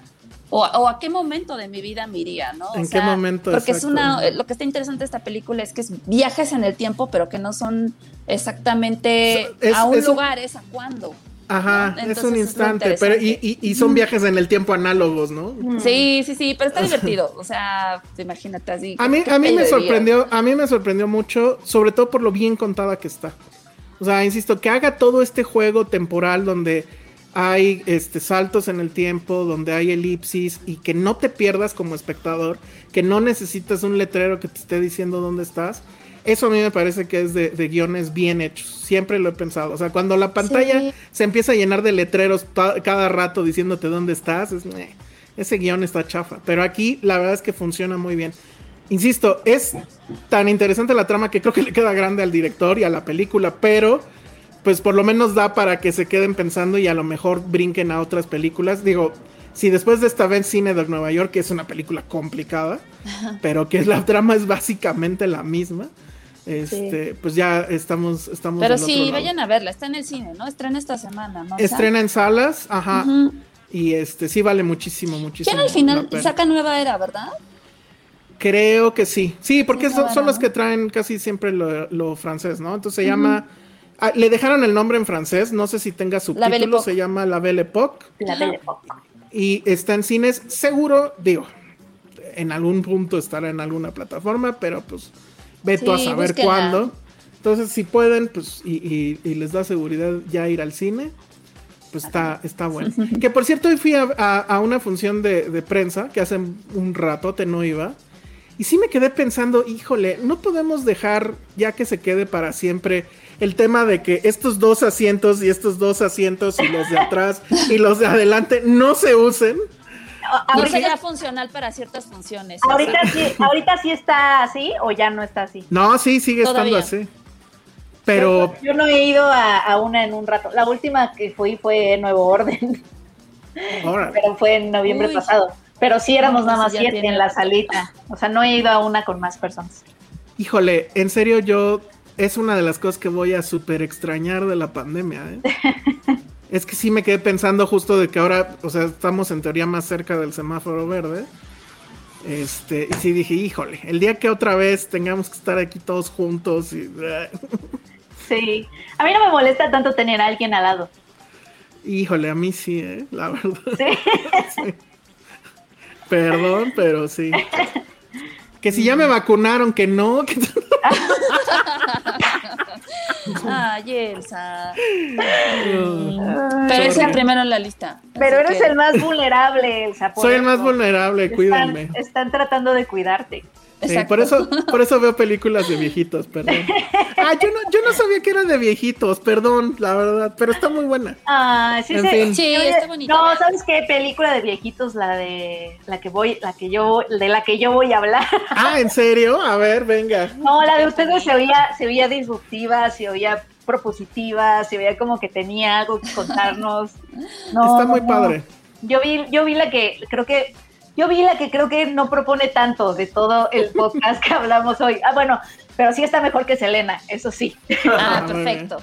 ¿Cómo se llama? Tiene un nombre raro, ¿no? Se llama Those Who Wish Me Dead, aquellos que desean mi muerte, porque está basada en un bestseller, un thriller. Que, que, al parecer pues le fue muy bien en ventas y todo, porque es un, una historia de suspenso en donde una bombera paracaidista, esto existe, se, les dicen smoke jumpers, son saltadores de humo, que son estos bomberos que se avientan de paracaídas para, para, ya sabes, como para batallar estos, estos fuegos, así como los que hace poco pasaron en Australia, Los Ángeles, California, y todo, esos, ¿no? Entonces, Angelina Jolie interpreta a esta bombera paracaidista. Yo no sabía que existían esos personajes, ¿no? Yo tampoco hasta que lo vi. Eso, eso está muy, eh, muy impresionante. O sea, ser bombero ya es un tema así de respeto. y luego están estos güeyes, ¿no? Exactamente, o sea, si de por sí ser bombero es como, se siente muy elite, ¿ya? o sea, hay un cuerpo de bomberos más elite que, son estos que saltan, ajá, o sea, saltan hacia el fuego. Amigos, es que nada más quiero que se imaginen esto. saltas, saltas para apagar el fuego. O sea, ¿qué está pasando? Bueno, pues no hay de esas secuencias, tampoco se emociona. Entonces, en, esta película. Pues gracias, película de película. Angelina ya está viejita para que. Yo me empecé a emocionar, exacto, me empecé a emocionar cuando empecé a investigar de la película porque dije, órale, no, pues sí está padre. No, esto es un thriller, amigos, de persecución porque esta, esta mujer está como atormentada porque justamente en un incendio pierde la vida de tres niños o tres adolescentes que no puede salvar, ¿no? Ella estaba, eh, ella era la encargada un poco de manejar la situación en ese momento, era como la jefa de los bomberos y no puede y entonces por medio de flashbacks te enteras que ella está como atormentada por esa pérdida.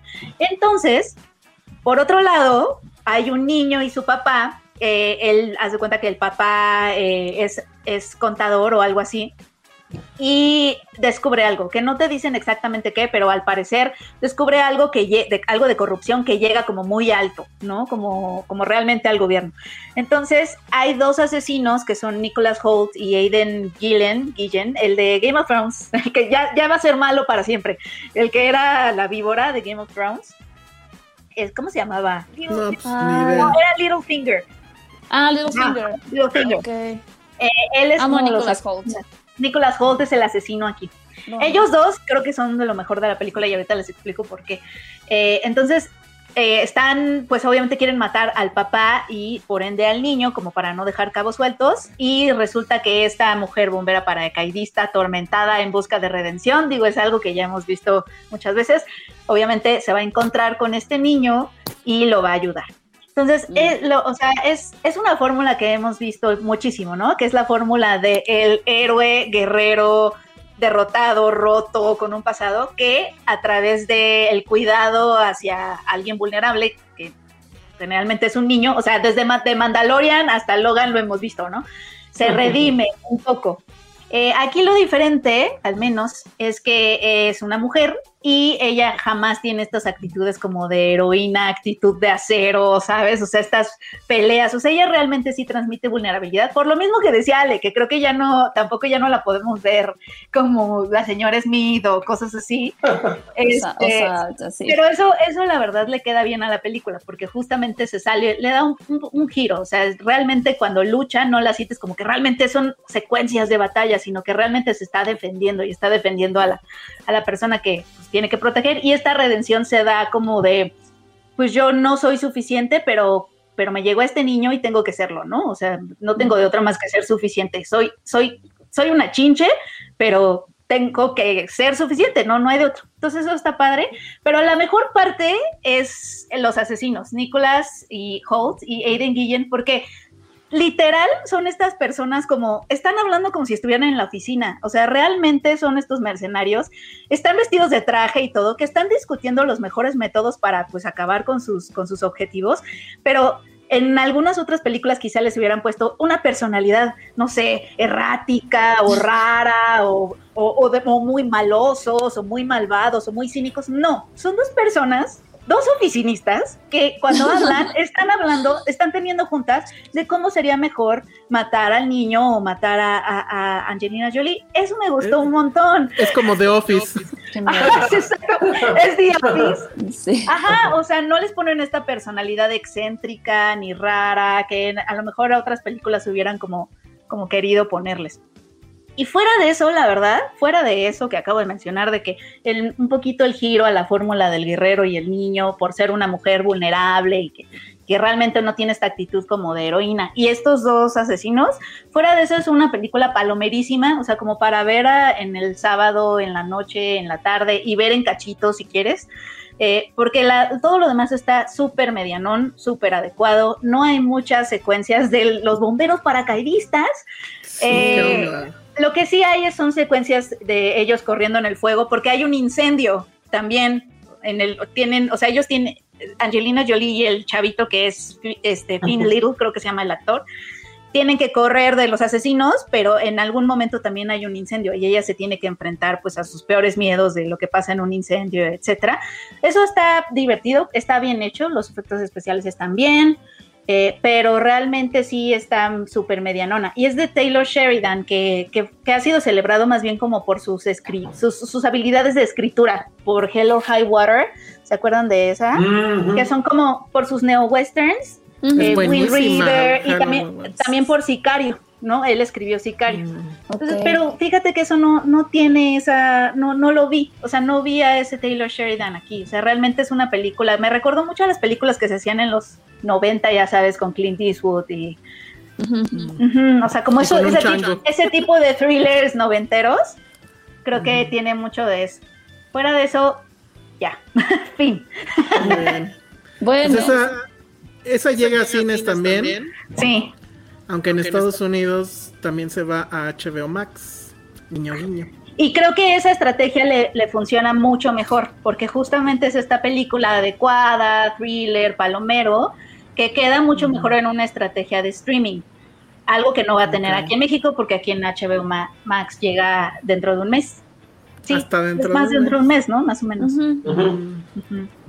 Bueno, pues entonces ahí está. ¿Cómo se, cómo se llamaba? Este, se llama. que me quieren matar o qué? Dos who wish me dead, aquellos que desean mi muerte. que es una gran frase, qué mal. Es una gran frase, pero bueno, me, me, conformo porque los asesinos sí están padres. O sea, sí. Me cayeron, me cayó muy bien eso, que, que estuvieran como en la oficina y pues, los contrataron para algo y punto, ¿no? Claro. Muy bien, Pedro Ramírez nos manda un super chat y dice, vengo por la sección de anime. Y ahí viene los fuereños del anime. Los fuereños del anime. Podemos hablar de cuál fue nuestro primer anime que nos gustó. No, espérenme, porque yo estaba viendo, ¿qué estaba viendo? Demon este, Slayer. ¿Viste, Death Note?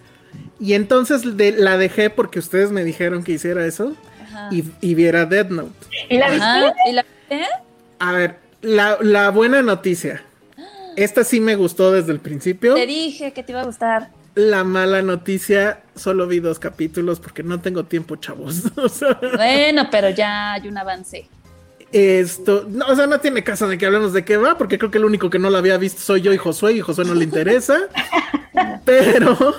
Josué no puede ver animes. Está Josué no puede ver anime. Yo no puedo decir, ¿es anime o anime? ¿Qué? Decídanse, por favor, anime o anime. Primero bañense Anime. y después no justo por eso, o sea, no, no te bañas. Yo no me bañé no y vi. ataques a los- a y vi la dos capítulos. Sí, yo, yo me baño, quiero prender la tele y poner algo como. ¿Cómo se llama este canal donde pasan puro anime? Eh, Crunchyroll. a Crunchyroll y no me dejas como, no, güey, no, güey, necesito un poquita capa de mugre y sudorcito para poder verla, entonces, ¿no? no, bueno. Ah, oye, pero a ver, la, la pregunta del mes, de la semana.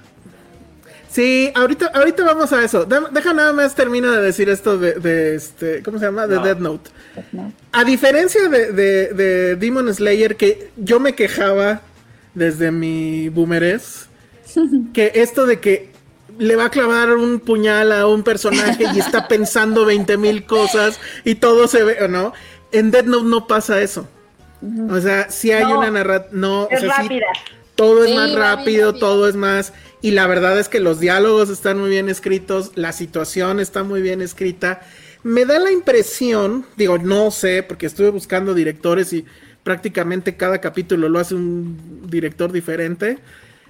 Tengo la impresión de que, o sea, no sé quién es el que haya diseñado el, el- el cómo se ve el look and feel de la, de la serie o, o de esto, pues.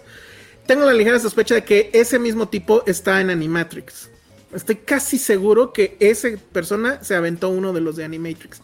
Que ahorita que lo pienso, es la, la única vez que he pisado el mundo del anime o anime con mucha felicidad. Porque bueno, quienes no lo sepan, y me acordé ahorita por No lo de qué es Max. Animatrix.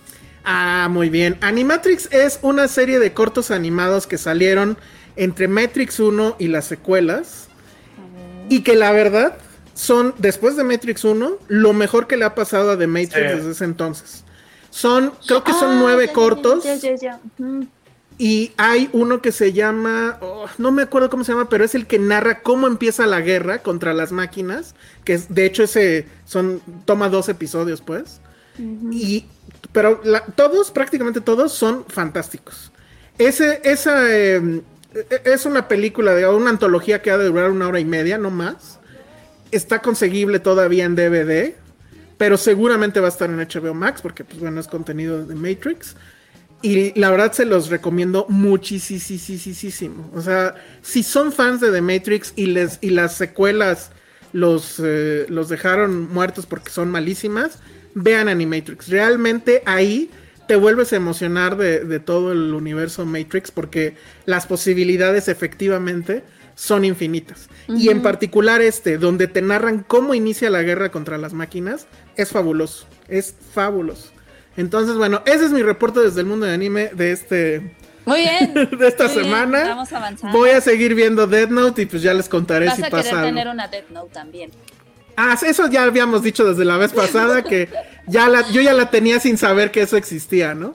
¿Cuánto para que Josué vea Dead Note? Dice Pedro Ah, Ramírez. No, no me interesa. No va a ver- Note. no me José interesa tiene ver- prohibido ver anime después de lo que hizo. Ya no puede hacer esas cosas. No me interesa, no me va a agregar nada a mi vida, no quiero ver cosas de fantasía, no me interesa. Ay, no, quiero las- cosas de fantasía. No, Uy, ¿qué veo de fantasía?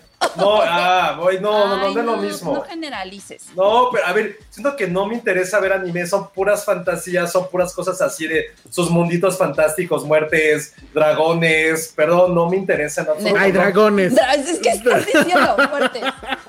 No, güey, neta neta estás comparando Game of Thrones. No, es que Neta, sí, es, neta, escucha, Tú- tú lo comparaste. Neta. Yo no lo comparé, yo no lo Pues no hubieras dicho dragones, hubieras dicho otra cosa. Sí, hubieras Estabas dicho- ganando no. esta discusión, estabas ganando. esta Exacto, No. ibas bien, ibas bien. discusión. Súper bien. No, a ver, neta, estamos comparando una cosa O sea, hubieras cosa dicho jabón y agua, no dragones de No, agua, listo. no, es que neta, o sea, Hubieras sea, dicho, a mí sí me gusta el jabón. o sea, vi Attack of Titan era como ya cómanse la puta maldita naranja, güey. Ah, eso. O sea, una- una- por eso, una- a buscar en internet. A ver, Ale, déjame hablar. Ale, déjame hablar. Ale, basta. O sea, es para, para, para, para de una persona como clavarle el, una espada a otra es 40 minutos. Es lo que acabo de decir, es lo que acabo de decir. Ese, ese tipo de animes o animes son horribles. Death Note no es así. Death Note no es así. No, no, no, no, no puedo, o sea. Sí, no me yo gusta estoy- ahí sí estoy con él. Ni ese tipo de animación, no, no me encanta, la verdad es, es algo que prefiero ver documentales de asesinatos o u otra cosa, pero está a mi nivel de no puedo ver anime como ya no puedo ver películas sobre desaparecidos y narco. O sea, son como mis dos cosas prohibidas, ya, ya no puedo absolutamente nada. Bueno, pues yo, yo voy a seguir intentándolo, amigos, y a ver qué pasa. Dice Pedro Ramírez, soy ingeniero, me gusta el anime y sí me baño. Pedro Ramírez es el cuadro clásico del, del- del fan de anime, ¿no? Ingeniero. Sí, Entonces pero está sí muy te- bien. Sí te bañas. Pero ¿quién decía que no te bañabas? ¿Alguien decía Josué que no se baña. Yo, yo veía, yo veía mucho Sakura Card Captors, esa me gustaba. Esa me No gustaba. tengo idea. Sí, la conozco, pero nunca Sí. la vi. Tiene unas tarjetas como de tarot y tiene que capturar cada una. Y está el amor, la luz, etcétera, y cada uno o sea, tiene que luchar con ellas. Y entonces, ya cuando lucha con ellas, ya las puede capturar en la, en la carta. Y yo siempre quise mis cartas de Sakura Card Captors. Ah. No, ni idea. Eso sí me Estudio gusta. Ghibli es anime. Esa pregunta yo me la hago cada que estoy perdiendo el tiempo ahí viendo estas cosas. Este, pero según yo no. Según yo no. Eh, estudio, es que según yo. el- No, Josué, el- el- no. La narrativa es súper diferente. Claro, No, no ser. son igual, pero por algo lo pregun- te lo preguntas y por alguien no los preguntó. Porque Bueno, por- pues, el juegan origen. que más bien creo que son Juegan en estilos el, de dibujos. juegan son en el mismo de- juegan el mismo deporte en otra liga, pero juegan el mismo deporte. No, poco. porque sería casi como decir que la caricatura de Tortugas Ninja y Pixar son lo mismo. Y evidentemente no son lo mismo, aunque las dos sean gringas. Creo sea, que, creo que sí, sí, son, sí es en, en términos generales, porque yo sabía que anime era justamente la animación hecha en Japón. No sé.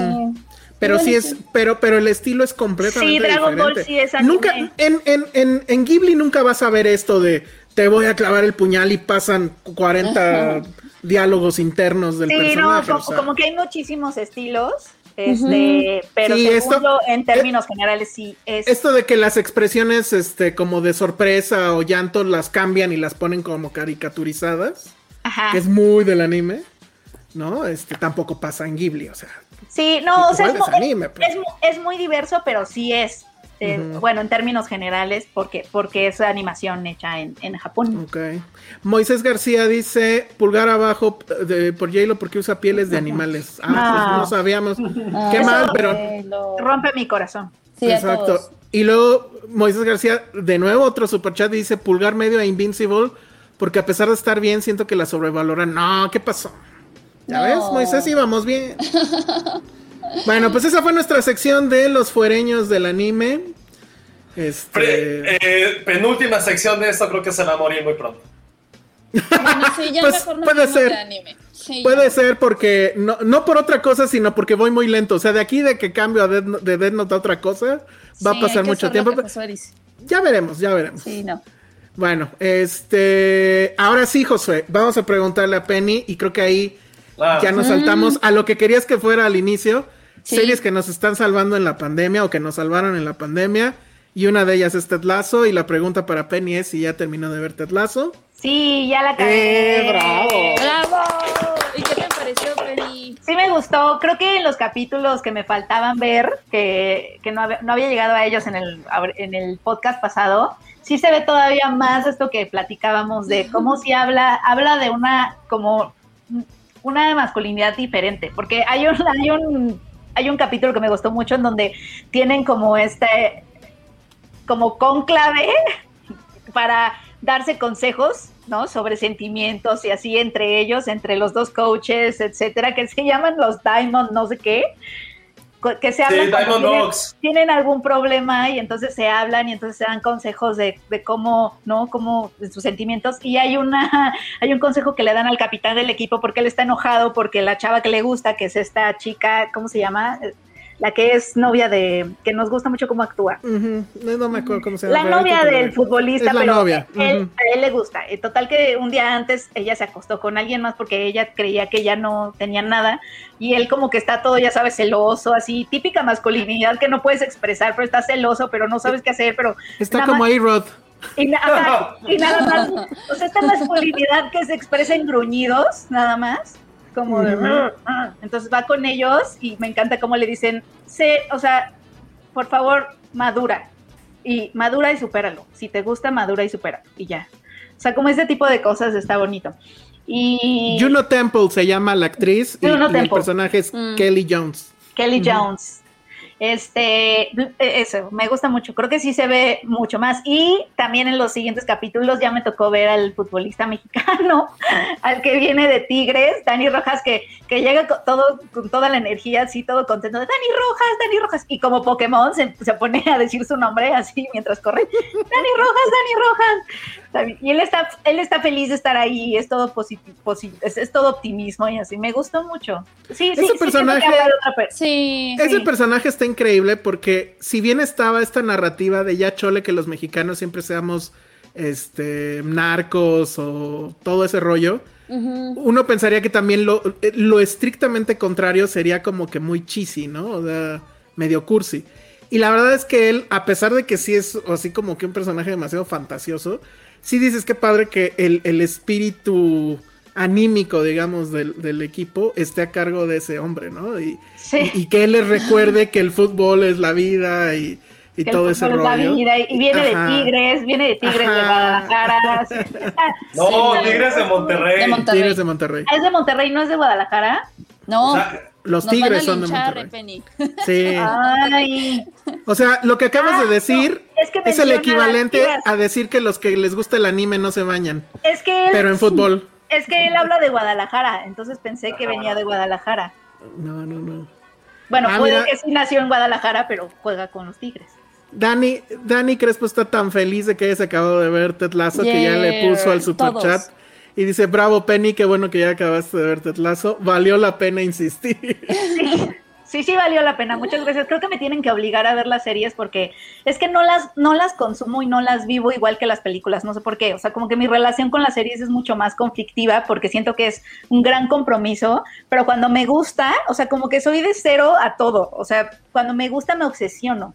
Entonces también por eso me da miedo entrar a un nuevo compromiso que me va a obsesionar, porque es mucha energía gastada. Entonces, Sí. híjole, me cuesta trabajo. Entonces, me van a tener que obligar con este tipo de retos. No, Oigan, pero y ya...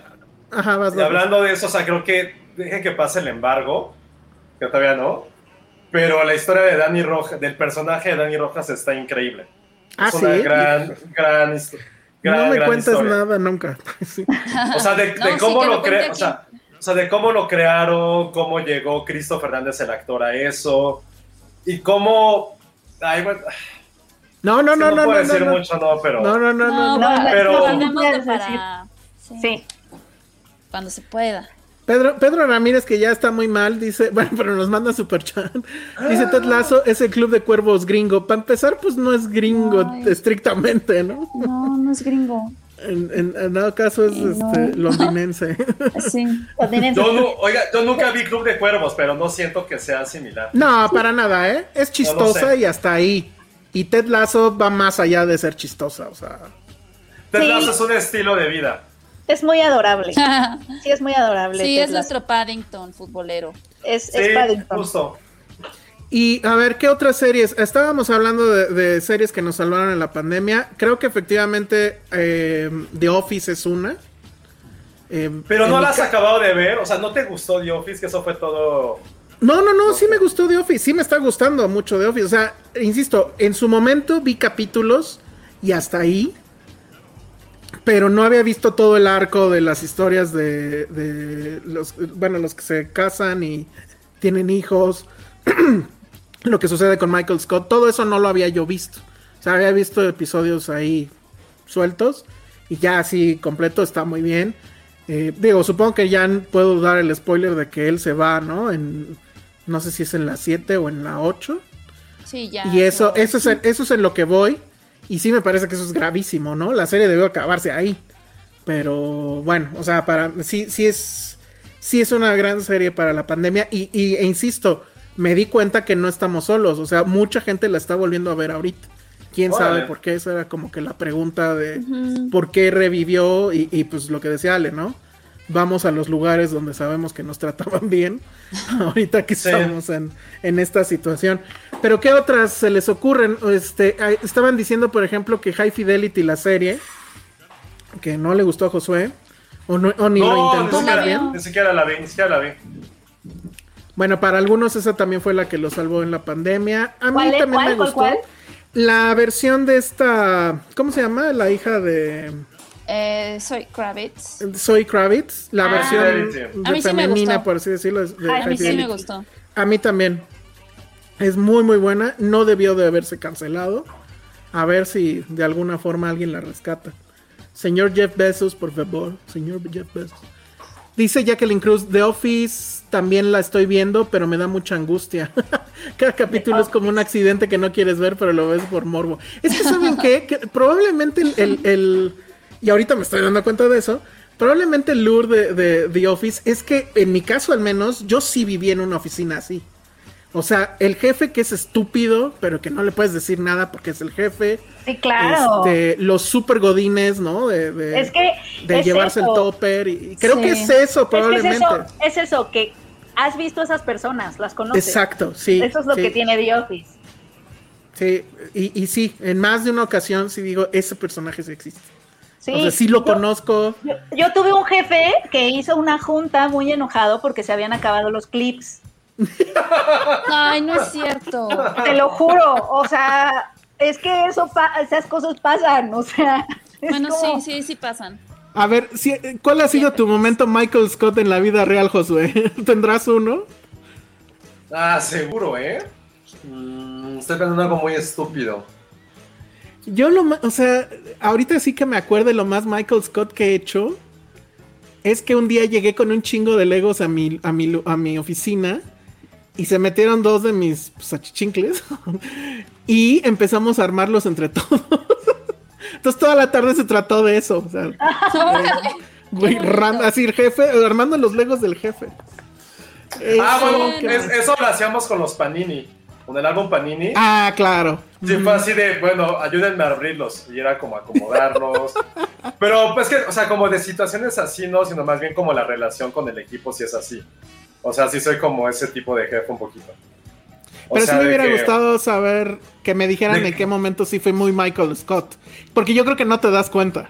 No te No, das obvio, cuenta.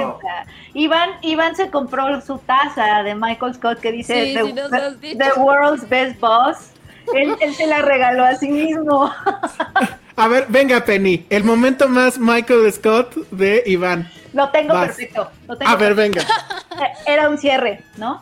Entonces, en los cierres, como ustedes saben, había mucho estrés. Bueno, el estrés de, ay, el mundo, el estrés del perrito, el meme de This is fine, ¿no? Y, de, y del juego. Ajá. Y de pronto Iván nos dice a Zoe y a mí, esto, no me acuerdo qué era exactamente, e- esto tiene que estar, esto tiene que estar para dentro de dos horas. Y ahí nos tienes, ah, era algo que tenía que ver con un anuncio, un cliente. Y ahí nos tienes a Zoe y a mí, dejamos todo lo del cierre, etcétera, así, y se va Iván y regresa así, todo la, la, la, con un café. Y nosotros, no, ya casi está. ¿Y el qué? Lo del anuncio que, ah, no, no, era broma. No, No, lo mato. y nosotros dos horas así de, Qué poco. como, allá poco se la creyeron. Y así de, pues sí, Iván, porque dijiste que era para, no, no, mato. no, yo no sé por qué, no les dije eso, y nosotros sí Ay, nos Iván. dijiste. Sí. Nos, nos hizo reír muchísimo, pero al mismo tiempo lo queríamos matar. No. Sí está muy Michael Scott. Sí, claro, yo lo mataría. Pero Michael Scott, sí. Ahora, viendo también The Office, me quedo pensando, chale, a lo mejor este... Mis subalternos se reían de mis chistes nada más por compromiso. Ah, Ay, eh, eso me da miedo porque yo soy como me, Michael Scott, pero, me temo decirles que sí. pero de los memes, porque les mando muchos memes este, por Instagram y algunos memes son como de guarradas. Es que en la oficina decía muchas guarradas, la verdad. O sea, como era un equipo casi de puras eh, chicas, pues de repente sí se me salía así como puta, perdón. Y se hizo como, como un gag de la oficina, para bien o para mal, que siempre que decía como una guarrada que se me salía, les decía, perdón, pero es que vengo de escuela de puros hombres. Y de repente llegó un momento en que ellas ya a veces como que decían esas mismas cosas y era como, no mames, Josué, ya se nos pegó lo de tu escuela de hombres y ya era así como comentarios de, o el That's What She Said, que se nos salía muchísimo en la Mm, oficina, ujú. ya era así como de, ah, nada más nos volteábamos a ver que era como de, ay, chin, sí dije esto.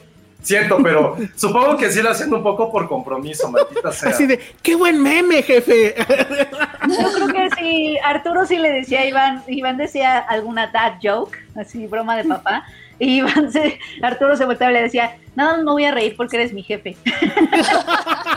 Ay, ya tú siempre tan sincero. A mí no me decían eso, Iván, pero... nos, nos vamos a reír nada más porque eres el jefe.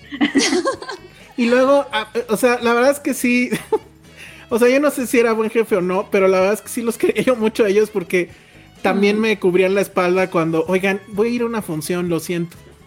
Y Ah. no pedí permiso, entonces, pues si me buscan, digan que estoy En los servidores o a ver dónde, ¿no? Y sí, porque además ya sabes que te quitan el celular y todo, entonces, Sí. pues era dos horas de, de no de estar. desaparecer. Y Y ellos me regresabas. cubrían. Sí, claro, sí, pues sí. Sí, De sí, que sí. te fuiste a otros lados. Ay, Ajá, porque Isa. además sí quedaba, o sea, como usualmente las, las funciones son en universidad, o si, me, si era en Perisur mejor, porque ahí sí me quedaba a cinco minutos. Pero bueno, era más o menos la zona. Entonces a veces sí me daba mucha flojera estar pidiendo permiso para eso y, y- y- ya este, les decía, cúbranme las espaldas. Y ya así sí Ah. pasaba. Ay, qué buena onda. Pero por ejemplo, también, eso, eso sí lo deberías de hacer, Josué. Ya los dondis. Los dondir, dondirs, no sé cómo llamarlos. Tú lo tienes, tú lo tienes mejor porque eres donde ir, Ajá. donde, los dondi. Sí, ya ponlos. Eh, ¿Habrá alguien de tu De hecho, de- no, de hecho, no, sí hicimos eso alguna vez, como de cosas que nos habían pasado en la oficina. Sí lo hicimos alguna vez. ¿Y qué Entonces, categorías? Es que, Jos, déjame acuerdo, a ver si me, me acuerdo, pero sí las teníamos apuntadas. O sea, de cosas muy estúpidas que habían pasado, así como la peor entrevista, o así la junta más estúpida. Sí lo teníamos un poquito así.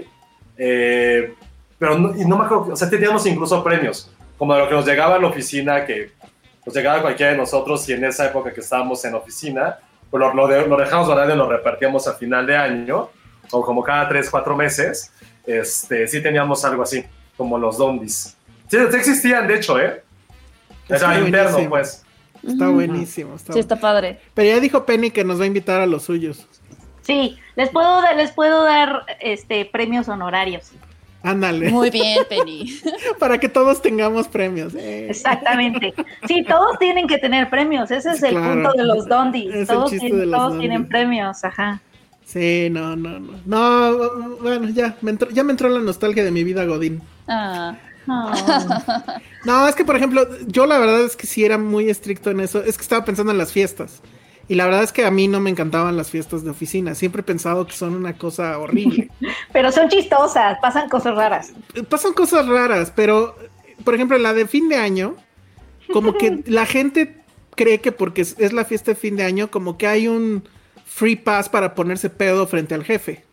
Claro. Y la verdad es que no, o sea, si hay un lugar donde yo jamás beberé alcohol, es en una fiesta de oficina. Sí, no, yo tampoco. Y yo les exigía a, a- a- a los que trabajaban conmigo que no podían beber. Lo siento mucho.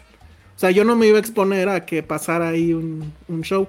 Y justo, y justo al año después de que me fui, sucedió un desfiguro. Sucedió un Sí, desfiguro. con, con los que antes estaban a mi cargo. Órale. Entonces sí. ¿Tú Pero que bueno, historias de oficina. tanto? Pues protegí como que la imagen, ¿no? O sea, de mi cabeza. A lo mejor estaba siendo muy exagerado. Sí. Pero, en fin. Las fiestas de oficina sí se ponen intensas. Se ponen intensas, sí, la neta sí. Carmen Cuevas, perfecto. Carmen Cuevas nos está diciendo, Ay, Josué es el jefe, Josué es el jefe que dice en la oficina, oigan, huele a ovo, esperando que alguien pregunte. Super Michael Scott, no. De hecho, no. Y vas así con tu taza, ¿no? Así con tu taza. No. Oigan, huele a ovo.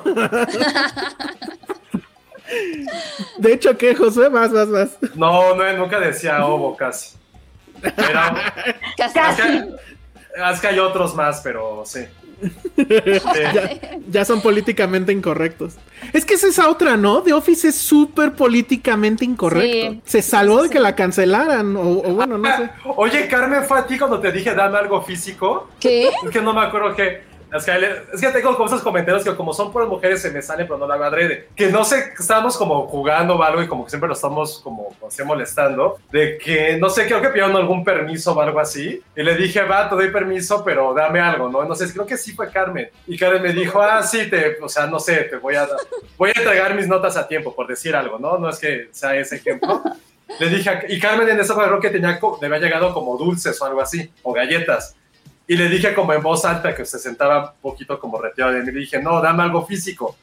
Pero se escuchó muy mal y todo fue así como de... que pero, o sea, pero más bien yo me refería a que me diera como comida, porque eso era la única forma en que como que me podían sobornar era con comida, pero sonó muy mal que le dije, sí, dame algo físico. Carmen, Carmen me platicó que que los sobornaste a todos de no spoilearles Game of Thrones a cambio de galletas. Ah, sí. ¿Qué pasa, Josué? Super Michael Scott. pero fue Avengers. Ah, digo Avengers, Avengers. Pero se me hizo muy tierno cuando me lo contó Carmen. Pobrecito. Y todos ahí dándole galletas. Sí. Oye, Josué, ¿nunca has investigado quién de tu edificio se robó la pizza que un día te mandé y que entregaron? Estaba en la otra oficina que estaba en Palmas, fue hace, ya fue hace tiempo, pero no, nunca supimos. Nunca voy a ayudar a esa persona, sí, no. Hubieran visto la Se la quedó.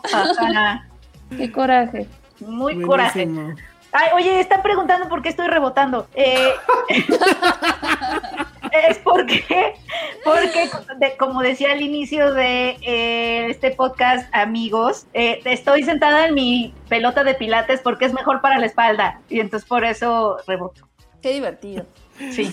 Muy bien. Si pensaron otra cosa, están muy mal. Ismael Morelos nos manda un super chat y dice: Alguien prometió becas de universidad a estudiantes. No entendí el chiste. ¿Alguien Yo tampoco. Bueno, no, no sé, explícanos. Bueno, pues ahí está ¿Qué otras series de, las que han mencionado aquí? The IT Crowd. The IT Crowd también, obviamente, me, me llega esa serie porque todo lo que pasa ahí sí pasa cuando eres del IT Crowd. Este, Better, Call Soul. Bueno, esa, pues porque la hayan retomado también. Nora Rodríguez dice que a ella se le ha salido uno que otro chiste de That's What She Said. That's What She Said, sí. Sí, es un clásico. Es un, es un clásico, justo. Sí, sí, es un clásico ya. Bueno, pues ahí está. Las series son mucho compromiso, dice Ana Fox. Y sí, son, yo te entiendo, Ana. Sí, yo, yo también siento lo mismo. Fíjate, y si una serie normal son 10 episodios de una hora, dices, los animes que son 328 episodios. Con los que también me, me obsesioné. Es que también no sé, no sé cómo, ¿qué será? Nivelar o regular mi vínculo con las series, como que es o cero o todo y estoy obsesionada y necesito ver todos los videos de YouTube sobre ella. Exacto. ya me explicaron, se referían al, capítulo donde Michael Scott promete becas. Ay, sí es cierto. que, si Josué, que si Josué no prometió becas. No. Y no las puede cumplir. Ay, qué idiota. Ya me acordé de ese capítulo. No voy a volver a ver toda otra vez. mis fiestas de oficina, o sea, ya de, de, de, mi equipo, sí eran en Hooters, qué oso. Ah, sí. Sí, los llevaba a Hooters. Creo que yo solamente estaba en una oficina. Ah, no, sí, en esta también nos llevan a lugares. No, una vez el jefe de, de, mi oficina, creo que puedo decir esto, sí. Este, sí, sí puedes, venga. Eh, una de esas cosas que se rifaban, porque luego hay rifas ah, en las fiestas de fin de año de la oficina, o esas son como muy clásicas. Él rifó un fin de semana en su yate, pero no sabían qué era con él. Entonces, o sea, rifó o sea, te daba chance de, estar, de estar un fin de semana en su yate, pero nunca dijo que eh, a él lo incluía en el paquete. O sea, él iba a estar mientras tú estabas en su yate. Ay, qué horrible regalo. los ganadores se fueron, pero de esa cosa que ya no puedes rechazar porque pues ya ganaste y además es el jefe, se fueron un fin de semana con el jefe en el yate. No, qué pedo. Qué, horror. O típico que el jefe gana. Muy mal. El jefe gana. el jefe se gana el premio más así cañón. Así, ya. Ah, yo una vez en una yo una vez en una oficina sí me gané un PlayStation y lo tuve que oh. regresar. ¿Por qué? Pues porque no era jefe, pero sí era columnista. Ah, yo me lo Y como era más para la redacción, Ah. Pues sí sentí así como gacho y así de, bueno, llévenselo. No, ¿cómo? Ay, lo tuve que regresar. Pues es que sí, fue sentí justo, feo. Fue justo, fue justo. Pues sí fue justo, la verdad. Nunca me ganó nada. Ya Yo no, nunca ganó esa maldición. Nunca.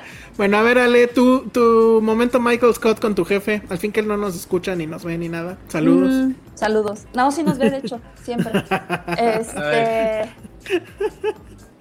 No, A pero sí tuve una jefa muy del carajo hace unos años que, que literal era como, Ale, ven rápido, ven, ven. Así yo, pues, sí de- ya sabes, ¿no? ¿De qué pasó, no? Sácale punta a mis colores, ¡Oh, no mames! se los juro. Sí, ya les contaré quién era. Bárbara la conoce muy bien. Oh, sí, sí, sí. uy, ya sé de dónde entonces. No. Qué fuerte, ya Entonces, todo el mundo supo. nah. Dios No, no- mío. no hubieras Yo dado ese dato. Ay, Yo la no sé. saben que era para no denunciar. ¿eh? No me importa.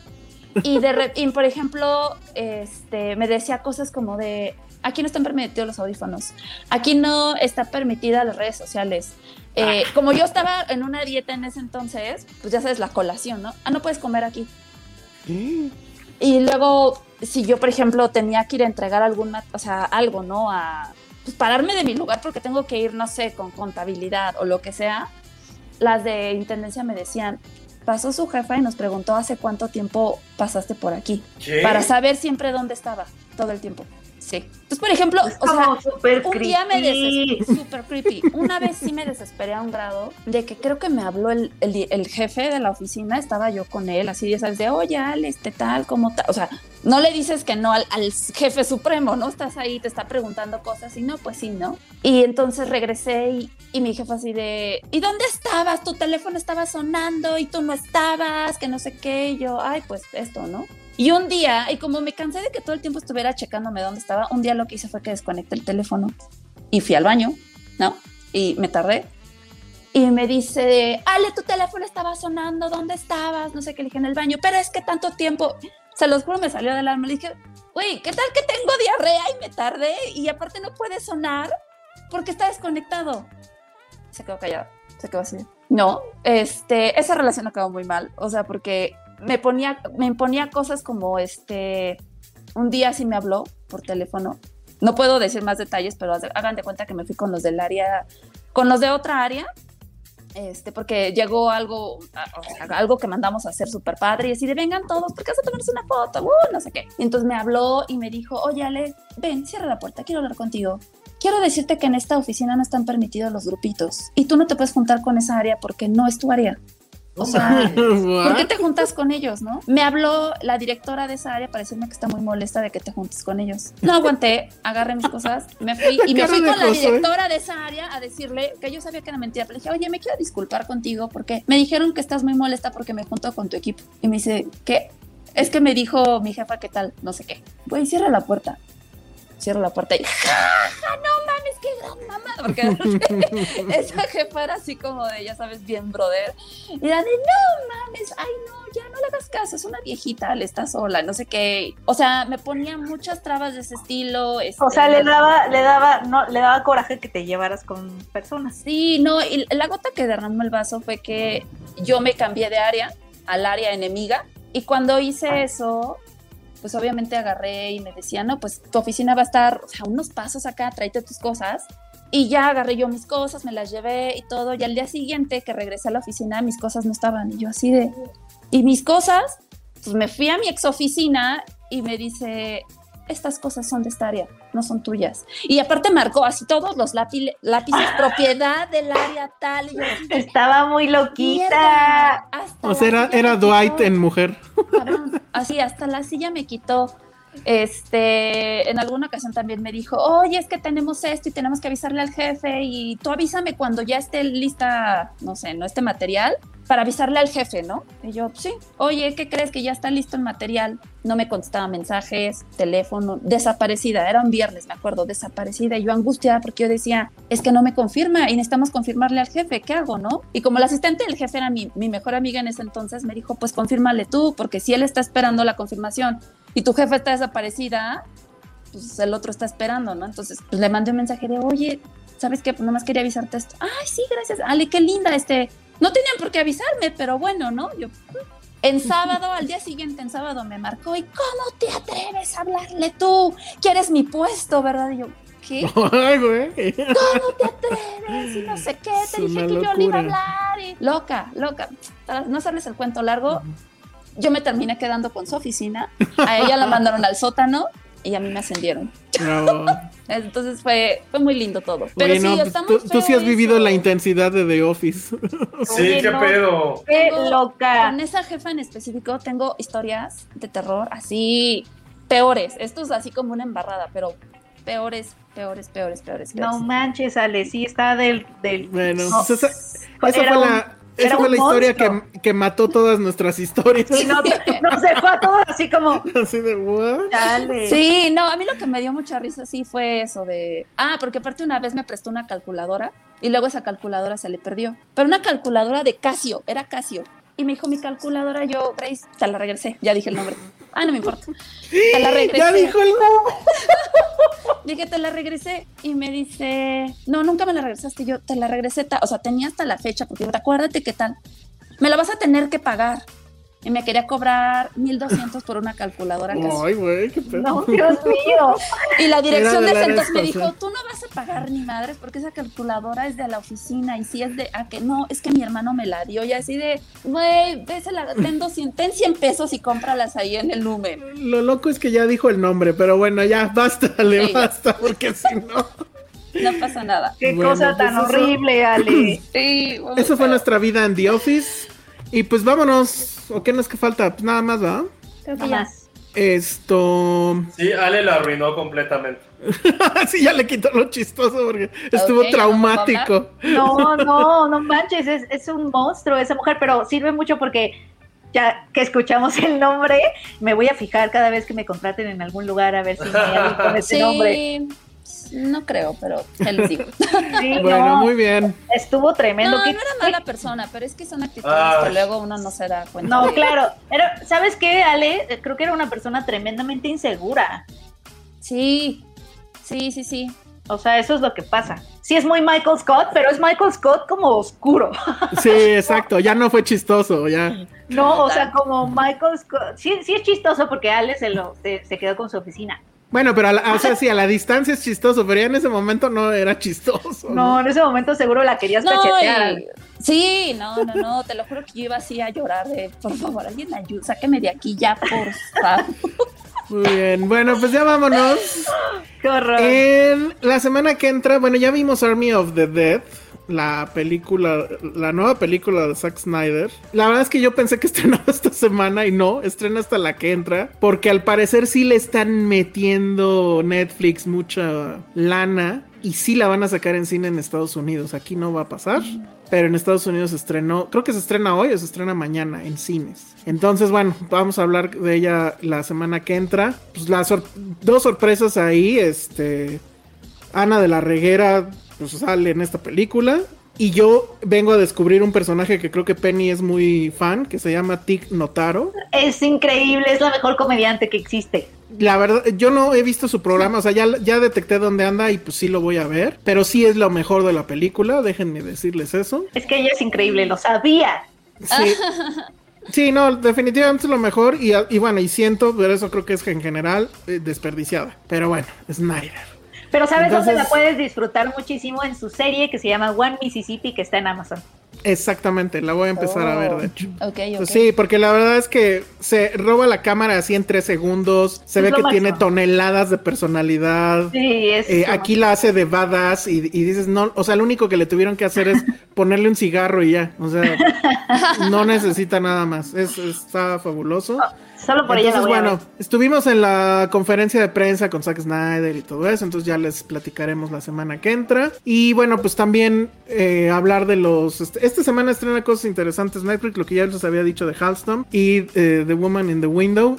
Pues la- ya las vimos, pero no podíamos hablar ahorita de ellas, entonces va a ser hasta la semana que entra, ya que no haya embargo. Y si no nos falta nada, pues ya vámonos. ¿Hay algún mensaje que tengas que dar, Josué, o todo bien? No, síganos en redes, en arroba Filmsteria en todos lados. Síganos en Instagram, estamos subiendo mucho contenido ahora sí ya directamente Sí. en Instagram. Síganos, ahí está todo el tiempo las Instagram redes está- sociales. Ajá, Instagram se está poniendo padre porque estamos Está haciendo ya preguntas, ¿no? De qué prefieren, esta película o esta otra película y cosas así, está bien chido. También síganos en TikTok, estamos en TikTok. todavía no, todavía no conseguimos que Ale baile, pero probablemente podemos poner un video de Penny rebotando.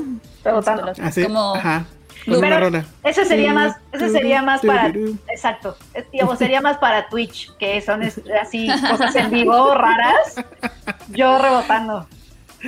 Muy bien. Exacto. Y bueno, pues muchas gracias por los superchats. Si no nos siguen todavía o no están suscritos al canal de YouTube, suscríbanse. Ahora sí que no les cuesta nada. Regálenos manita arriba, eso nos sirve mucho. Y bueno, pues vámonos. Redes sociales, Penny, Arroba Penny Oliva. Ale, Arroba Ale Kazagi. Josué.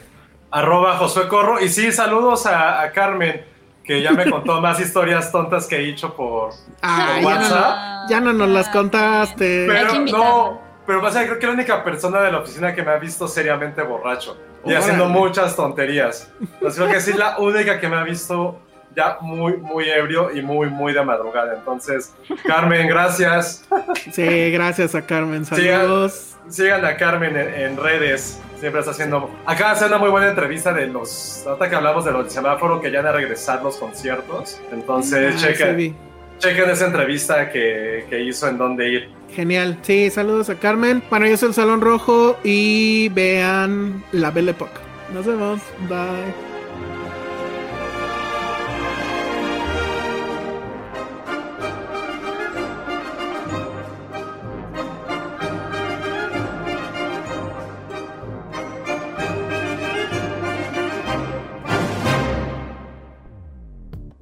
Dixo presentó Filmsteria, con Penny Oliva, Alejandro Alemán y Josué Corro.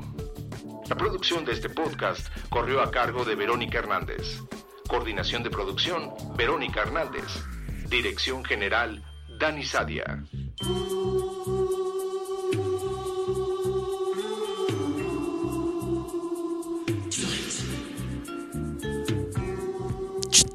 Oigan, no se vayan. Aprovechando que hoy acabamos temprano y como el día que grabamos esto no podía yo hablar de la serie Halston porque todavía estaba en embargo, entonces voy a aprovechar ahorita para hablarles de ella. La serie se estrena en Netflix este fin de semana y Ewan McGregor es el protagonista, él interpreta a Halston. ¿Y quién es este personaje? Bueno, no sé. Probablemente si ustedes vieran el logo de su empresa, de su firma que se llamaba Halston, obviamente, lo recordarán seguramente su abuelita tuvo alguna prenda Halston o el famoso perfume Halston de los 70s y 80s. Y bueno, pues es esta serie creada por Ryan Murphy, el rey Midas de las series, el creador de American Horror Story, de Pose, de Hollywood. Y bueno, pues esta serie cumple con prácticamente todos los tics y las manías de- del propio Ryan Murphy. Es decir, historias de underdogs que se vuelven súper famosos, historias de los Estados Unidos de los 70s con eh, la era disco, con la decadencia de las drogas y con este asunto de la comunidad LGTB y todo lo que tenga que ver con ellos. Entonces, bueno, pues en Halston lo que vemos es la historia de este diseñador que fue muy famoso en los 60s y en los 70s porque él básicamente se puso al tú por tú con la alta costura europea, con las firmas, por ejemplo, como Dior o con firmas como Oscar de la Renta, con las cuales compitió y ganó. Él en esa época era una persona, era la, el epítome de la superestrella de la moda, el cliché de cómo se comporta un diseñador eh, famoso, picky y que todo el tiempo está tratando de crear nuevas eh, invenciones y,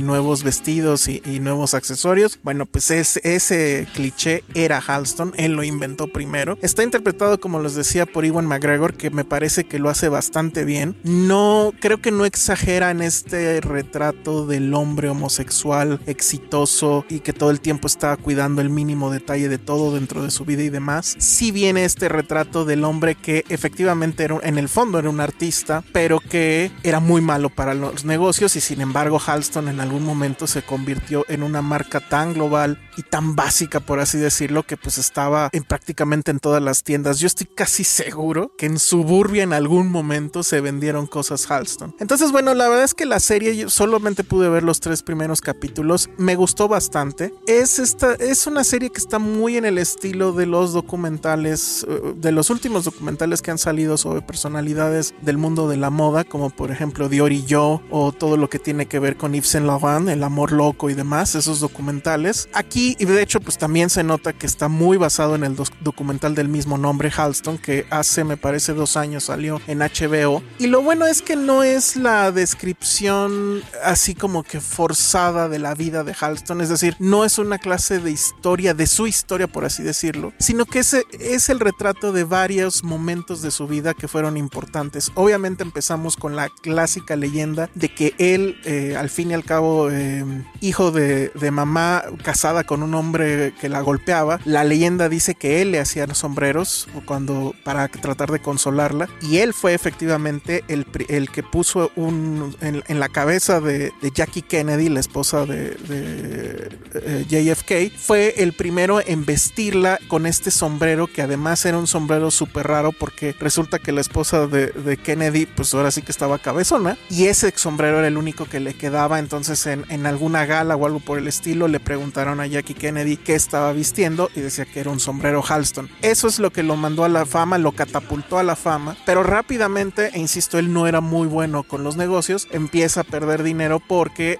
la moda de los sombreros pasó muy rápido, ya prácticamente nadie usaba sombreros y entonces él se tuvo que reinventar. Entonces, bueno, empieza la, eh, serie con ese pasaje, viene la batalla de Versalles, que es este evento que hubo en, los 70 me parece en Versalles, donde él se tiene que enfrentar a todos los modistas europeos. Y bueno, pues según los libros de historia y según Wikipedia, efectivamente él sorprendió a todos y básicamente los derrotó con sus eh, modelos y con sus vestidos que iban completamente en dirección opuesta a lo que estaba haciendo Europa. Era una moda mucho más ligera, menos, menos abigarrada en cuanto a, adornos y demás. Y eran vestidos donde las mujeres, textualmente ellas mismas lo decían, se sentían libres, ¿no? O sea, era una libertad de movimiento que la moda europea no les daba. Entonces, bueno, pues así va la, la serie. La verdad es que a mí me gustó mucho. a, mí en lo particular me gustan mucho los temas que tienen que ver con moda, porque siento que es una cultura que, o sea, todo el mundo piensa que, hay mucha banalidad en el asunto y efectivamente sí se trata la vida amorosa de él, que obviamente era muy eh, accidentada, por así decirlo. Viene, por ejemplo, la vida, eh, perdón, su relación con Liza Minnelli, que fue como su primer, si no musa, sí como que su gran amiga de toda la vida y que le ayudó a, a seguir creciendo entre las estrellas de Hollywood. Él no nada más vistió a Jackie Kennedy y a Liza Minnelli, sino también a Elizabeth Taylor, a Lauren Bacall, a muchas mujeres. Él se volvió toda una leyenda cuando se inauguró el famosísimo Estudio 54. El tercer capítulo de la serie habla, habla un poco de eso y supongo que vendrán más, porque fue muy famoso por sus fiestas, por sus bacanales. Al inicio lo, lo describen como alguien que no le gustaban las drogas y sin embargo, bueno, pues sí, eh, terminó, era creo que imposible en los 70 ser exitoso y no entrarle a la cocaína o en los 80 Entonces, bueno, eso se ve en la serie. E insisto, a mí me gustan mucho este tipo de historias porque sí creo que los asuntos que tienen que ver con la moda, con la confección, con la haute couture, es cultura, es un asunto de arte también. Y muchas veces se, se va de lado o se hace un lado por la cuestión de la banalidad que muchas veces lo rodea, ¿no? A toda esta, a toda esa actividad. Entonces, me gustó bastante. Es una serie completamente binge-watchable. Yo, los tres capítulos que, que Netflix eh, me proporcionó, que duran un poquitito menos de una hora, a lo mejor unos 40 minutos. Bueno, todo me lo, lo aventé de corrido. Y la verdad es que está bastante bien, muy divertido, muy ilustrativo. Habrá que ver si después ya se va a un asunto un poco más, menos biográfico y más personal sobre Halston. a juzgar por los tres primeros capítulos no, no sucede. Pero bueno, ya aunque sea que, aunque sea como un asunto didáctico de conocer la historia y bueno, y de recrear estos momentos y estos lugares, hay una, el diseño producción está muy, muy, muy, muy bien hecho, muy impecable el asunto de cómo era el estudio 54, la casa de Halston, que por sí misma era también una obra de arte. Todo eso está muy bien ambientado y, es divertido. Ojalá en los siguientes capítulos haya un poquito más de densidad en cuanto a los personajes y demás. Iwan McGregor lo hace muy, muy bien. Está muy bien musicalizada. Eh, la verdad es que yo me la pasé tremendo. Se las recomiendo muchísimo. Si les late un poco el tema, pues yo creo que lo van a pasar muy bien. Si no les late tanto el tema, pero a lo mejor sí cae en asuntos de nostalgia, de una era pues que se ha retratado muchas veces también en el cine, pero creo que en cuanto a la moda, me parece que Halston lo hace muy muy bien y, y sí es un momento importante en la historia de Estados Unidos culturalmente hablando y por supuesto pues en la moda. Entonces bueno, ese fue el extra del día de hoy. Para todos aquellos que nos escuchan en audio, fue exclusivamente para ustedes y nos vemos en la próxima. Bye. Yes.